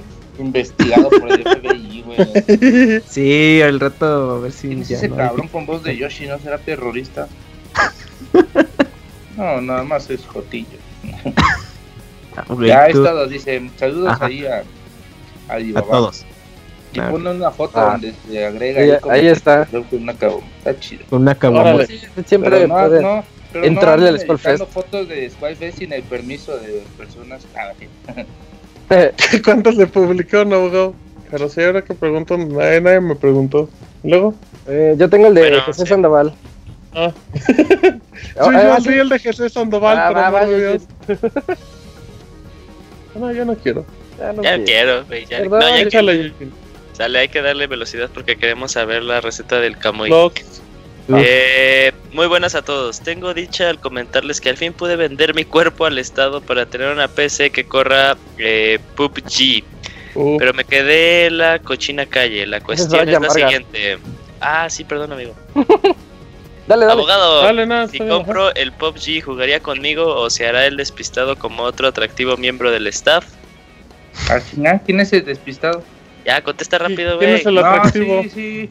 Obviamente, Ah, sí, sí, el eso. clan de los hermanos Erguls está abierto para todos. Claro, tienes que pasar primero unas horas de Si el abogado güey. juega con Chanona, va a andar jugando con quien sea. Sí, no, pues chanona es nah, mentira. Hay- está quiere entrar al, al- pues ahí hay equipo, pues que nos mande un mensaje, que nos agregue en Steam y pues, ya. Eso sí. Me dice, espero les vaya bien. Posdata 1, Robert para presidente. Posdata 2, ah, el Punks. Eh, vas, Isaac. Gracias. Ahora sí voy con el de Jesús Sandoval. Nos dice: Hola amigos. Muy buenas noches, mis queridos Pix amigos. ¿Qué tal estuvo su día? Muy bien. El mío, muy genial, jugando Animal Crossing. Uf. Y hablando de eso, me vengo enterando de que ya para el 22 de noviembre saldrá oficialmente el juego de Animal Crossing Pocket Camp. Ey, Pasando a otra cosa, ¿ustedes qué se compraron este buen fin o se van a esperar al Black Friday? el buen fin. Ah, por cierto, Mm, se van a tomar vacaciones del programa y de ser así, ¿cuándo? ¿Para cuándo sale el podcast, el podcast musical? Oigan, la semana pasada me estaba acordando de los Arrimones Premium. No sé si lo recuerdan. Los daban en el programa de Julio Fonseca, o sea, Soundscapes. Ujú. ¿Pero qué quiere? Bueno. ¿Que, ¿Que Camuy le dé uno o qué? Pues se acordó Ah, no, no, no. buen dato de Ya no los menciona. Le con mirada nostálgica a las estrellas. Eh, Bueno, dice- pues ahora por ahora me ¿cuál fue la despido. pregunta que... Ajá, perdón, Ah, bueno. Dice, por ahora me despido dándoles las gracias por un excelente Pixel Podcast más. Saludos para todos y viva el Abogator. ¡Viva! Gracias, ¡Que viva! ¿Y ustedes qué, qué se compraron el buen fin? Creo que nada. Pues, em, Yo nada. Yo aproveché, me compré mi teclado que Ah, me recomendó cierto. Martín. Porque estaba bueno el descuento. Compramos alcohol para el Skull Fest. ¿Cuál ¿Cuenta? para el precio cierto. 3x2? Tequila compraron ustedes, nosotros compramos whisky. ¿eh? Eso Ujú. cuenta. Y, ¿Y ya? Compré mi control de 800 pesos de DualShock. de Play. Mm, Yo más un estuche para llevar de, de Switch. y Ya. mm, Qué hipster, Camuy. Pues estaba muy barato, dije. pues, Ni, ni sacas el. Switch a ningún lado, pero ya Ah, compraste bueno, no, ya. Switch. Sí, por eso compré el estuchito. Eh, no, muy bien, No ¿qué sé, más? pues. ¿Y de las vacaciones el para cuándo, Robert? Mediados, ¿La- ¿no? ¿Las qué? Vacaciones. ¿que ¿Cuándo salimos de vacaciones? pues producer. por ahí de la segunda semana de diciembre, más o menos. Pues ahí sí, por ahí como el 18 o 20 va a ser el último podcast. Ujú, Va. Ahí está cosa. Sopa. Moles, doña Para María. que nos pregunten todo de diciembre, ¿no? ¿Cuándo regresa? Aquí sigue el abogado. Los días. Sí. ¿Todavía sigue? Sí, güey, yo sigo sin creer que que se Sí, la ya llamada. Nos sorprende, Pues- abogado. Qué bueno que siempre nos sorprenda. Bueno, correos, el de Daniel y el de Mario. Pero es que había ver, unos que me preguntaban cosas. Ah, claro, por sí, abogado. Por su Daniel dale. ¿cómo Estoy leyendo los, co- los correos y a ninguno le preguntan algo, abogado. Eh, no, me pidió que si quiere ser miembro de los hermanos. Ay, no mames. Le dijo que si jugaba con usted, no es lo mismo. Sí. Pero Ah, bueno, sí, no, sí, sí, claro. dígale, como hoy no sé quién más. Sí, Daniel Portilla escribe, Goti, muy buena, no- muy buena noche, Pix amigos. Nuevamente les escribo esta semana. Hubo un correo en el Pixel Podcast pasado donde alguien consideraba a Nier Nalgomata para Goti, y la verdad es que coincido con este Pixel amiguito. Los videojuegos se podrían considerar como una obra de arte que uno de sus propósitos principales es el de divertir, ¿cierto? Pues bien, Nier Nalgomata para mí, aparte de cumplir con ese propósito de divertir al jugarlo y que su jugabilidad sea agradable, va aún más allá. No solo la música es increíble, los elementos psicológicos, filosóficos, existenciales de su narrativa. Cabrón. Ay, papel, cuando crees que ya no puedes sorprenderte más, lo vuelve a hacer una y otra vez. Ahí está para el person- Así, toma nota. Sí, sí. Es más, ya, nota. ya le hicieron el Reenvíenle el ensayo. correo, reenvíenle el correo. Transcriba Sí, sí, ese sí. así y ya está el ensayo hecho. Ok, escuché eh, muy bien el correo. A ver, en lo personal, fue tan intensa la forma en cómo me incluyó en el juego que me veía a mí mismo llorar de la emoción mientras continuaba jugando. Lo imagino como si mientras se cerraba el telón de tan grandiosa obra aún seguía sucediendo cosas intensas. Y vaya de qué forma. En conclusión, en mi opinión, creo que este juego rompe esquemas y fórmulas ya sobreexplotadas para llevarlo a otro nivel, y me refiero a todos los elementos que lo conforman. Cambiando drásticamente de tema, Mm. se llevó hace poco el Tekken World Tour Finals de este año, y fue uno de los mejores torneos de juegos de pelea que me ha tocado disfrutar. El campeón Q-Dance, coreano y considerado una leyenda, hace como 10 años con Tekken 5.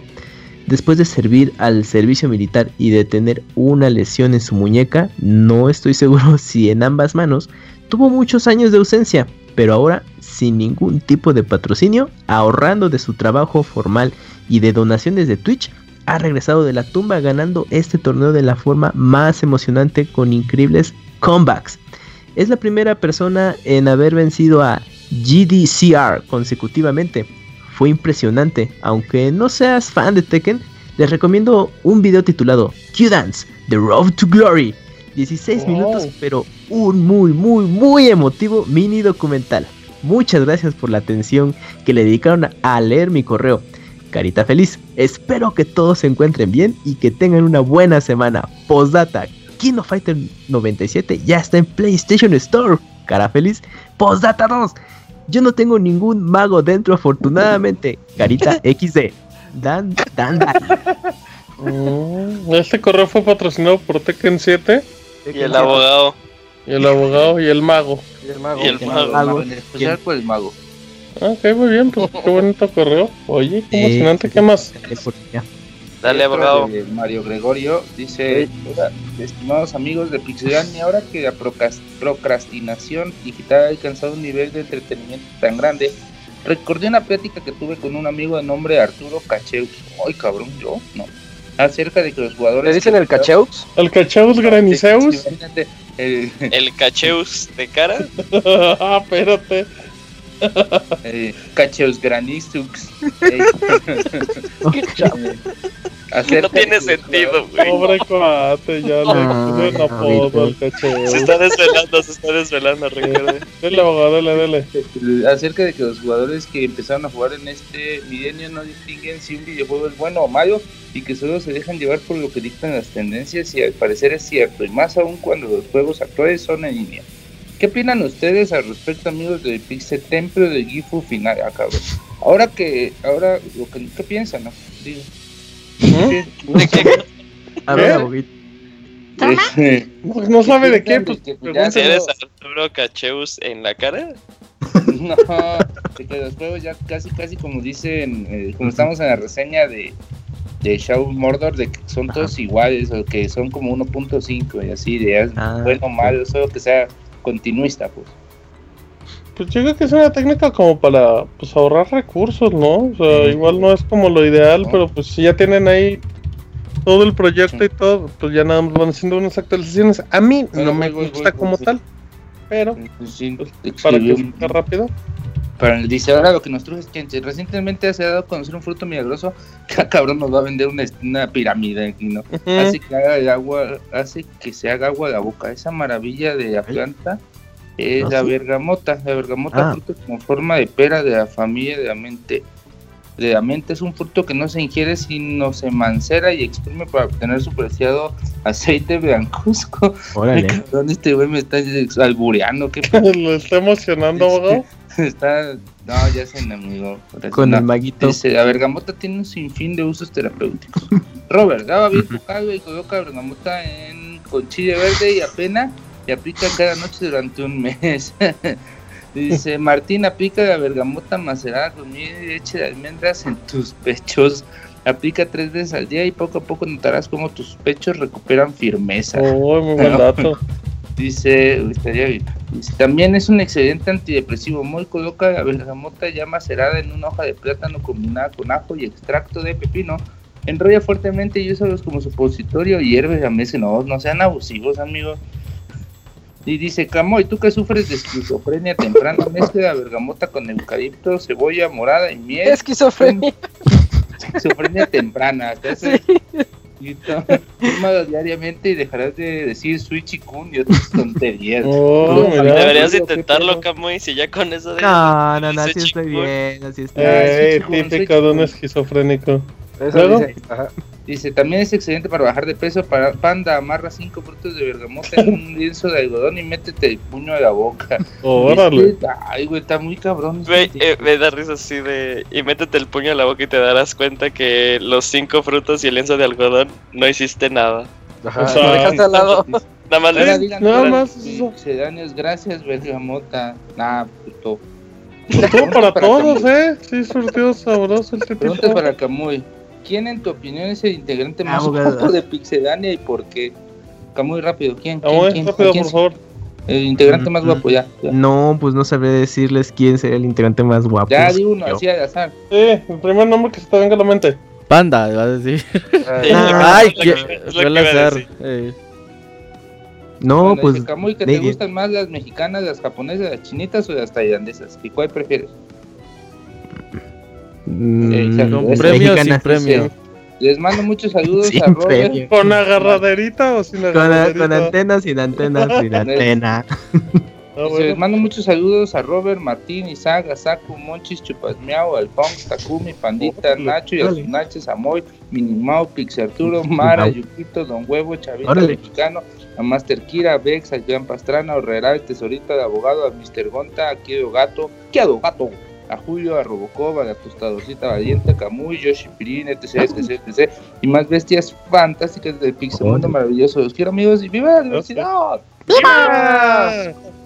Uf, ¿Y ya sacaron los Que lo correos? agreguen allá para la tesis. Ya.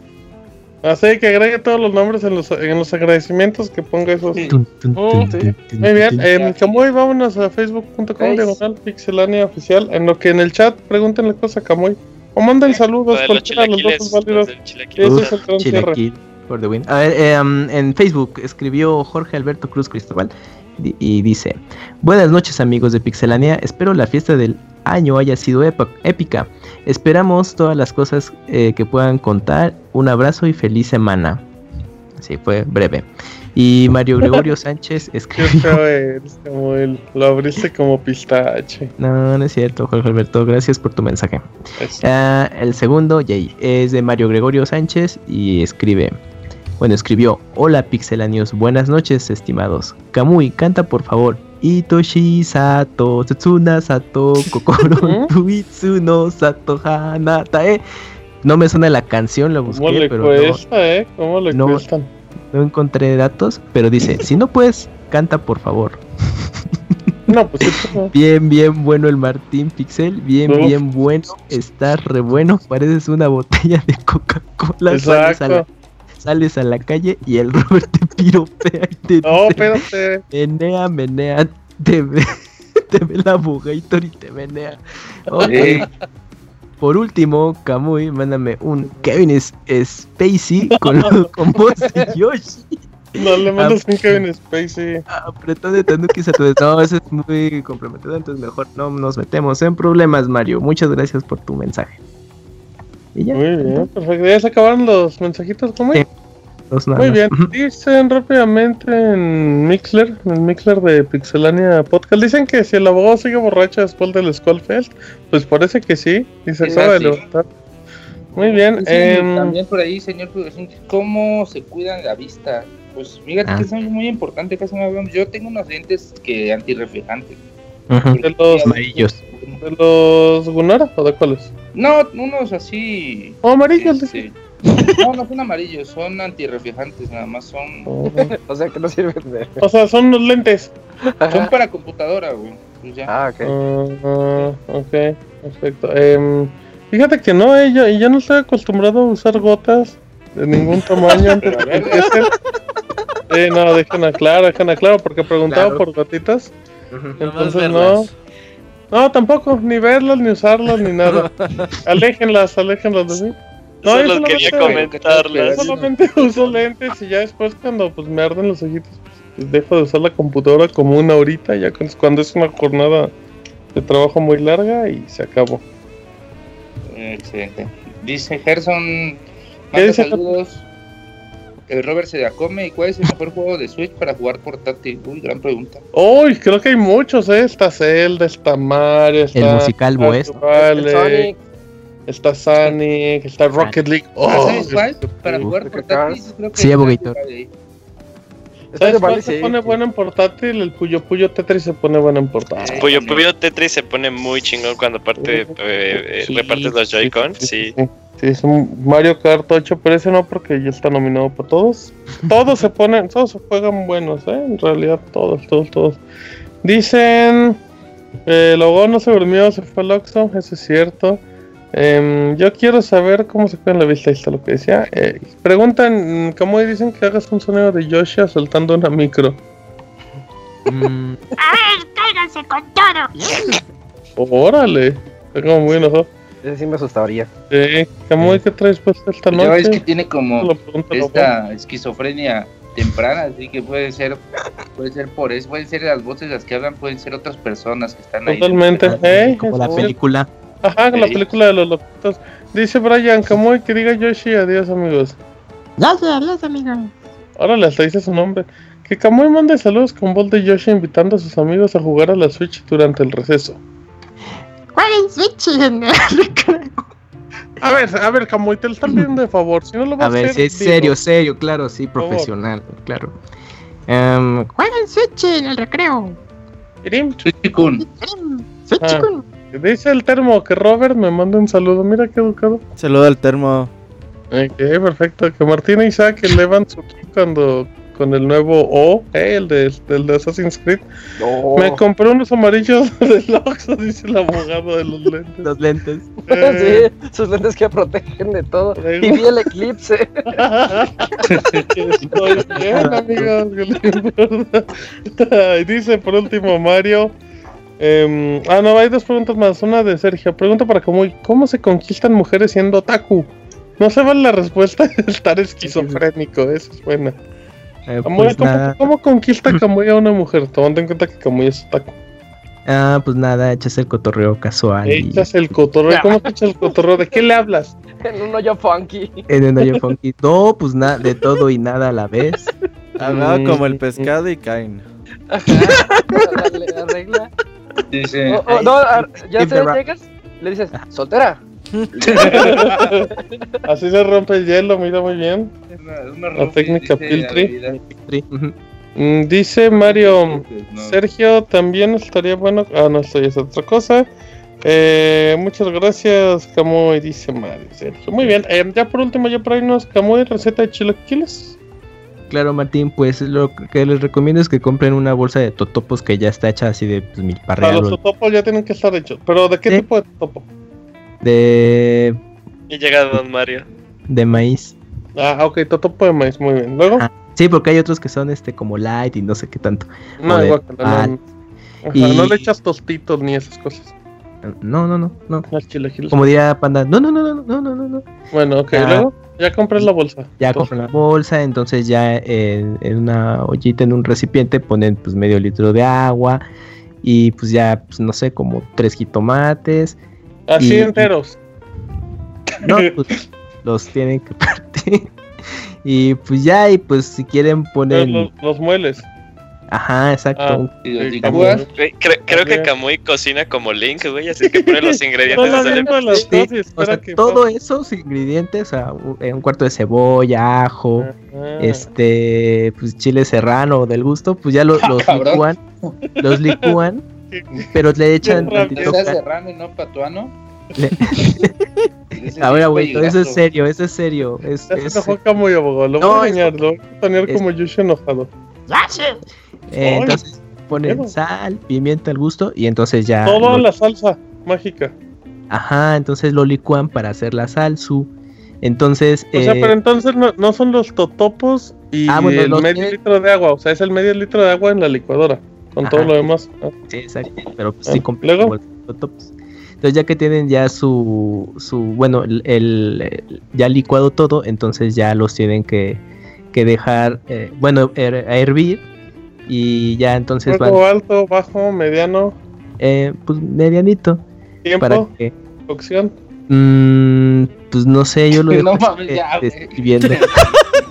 Ya cállate, güey, ya. Te cayó el abogado, Pues ¿sí ubicas ese pedo, güey? Lo- dijo lo- que era, dijo que lo era dice el abogado. fácil, Dice el abogado que nos marcó, güey, así quejándose de ya, Martín, no mames. Sí, güey, ya, deja, dormir, deja cabrón. Güey, Ya es nos que casi, vamos, casi ¿eh? cada paso así de los mueves tres a la izquierda. Camuy, tienes un Bueno, minuto les- para que termines tu receta. Y luego síguele, dale como ya Bueno, entonces, ya que tienen ya toda la salsa y todo y todo listo, entonces ya eh, ahí mismo vacían los totopos al gusto y entonces los tienen que ir, eh, pues, bueno, re- revolviendo para que no se vayan a, a remojar demasiado y ya después ya los sirven y pues ya pues le ponen al gusto, pues, ya sea pues pollo, eh, pollo desmenuzado, crema, eh, queso o pues, si quieren pueden freír un, pues, este un- pasote. lechuga. Ah, sí, el apazote es, es- es clave gracias a Bogator.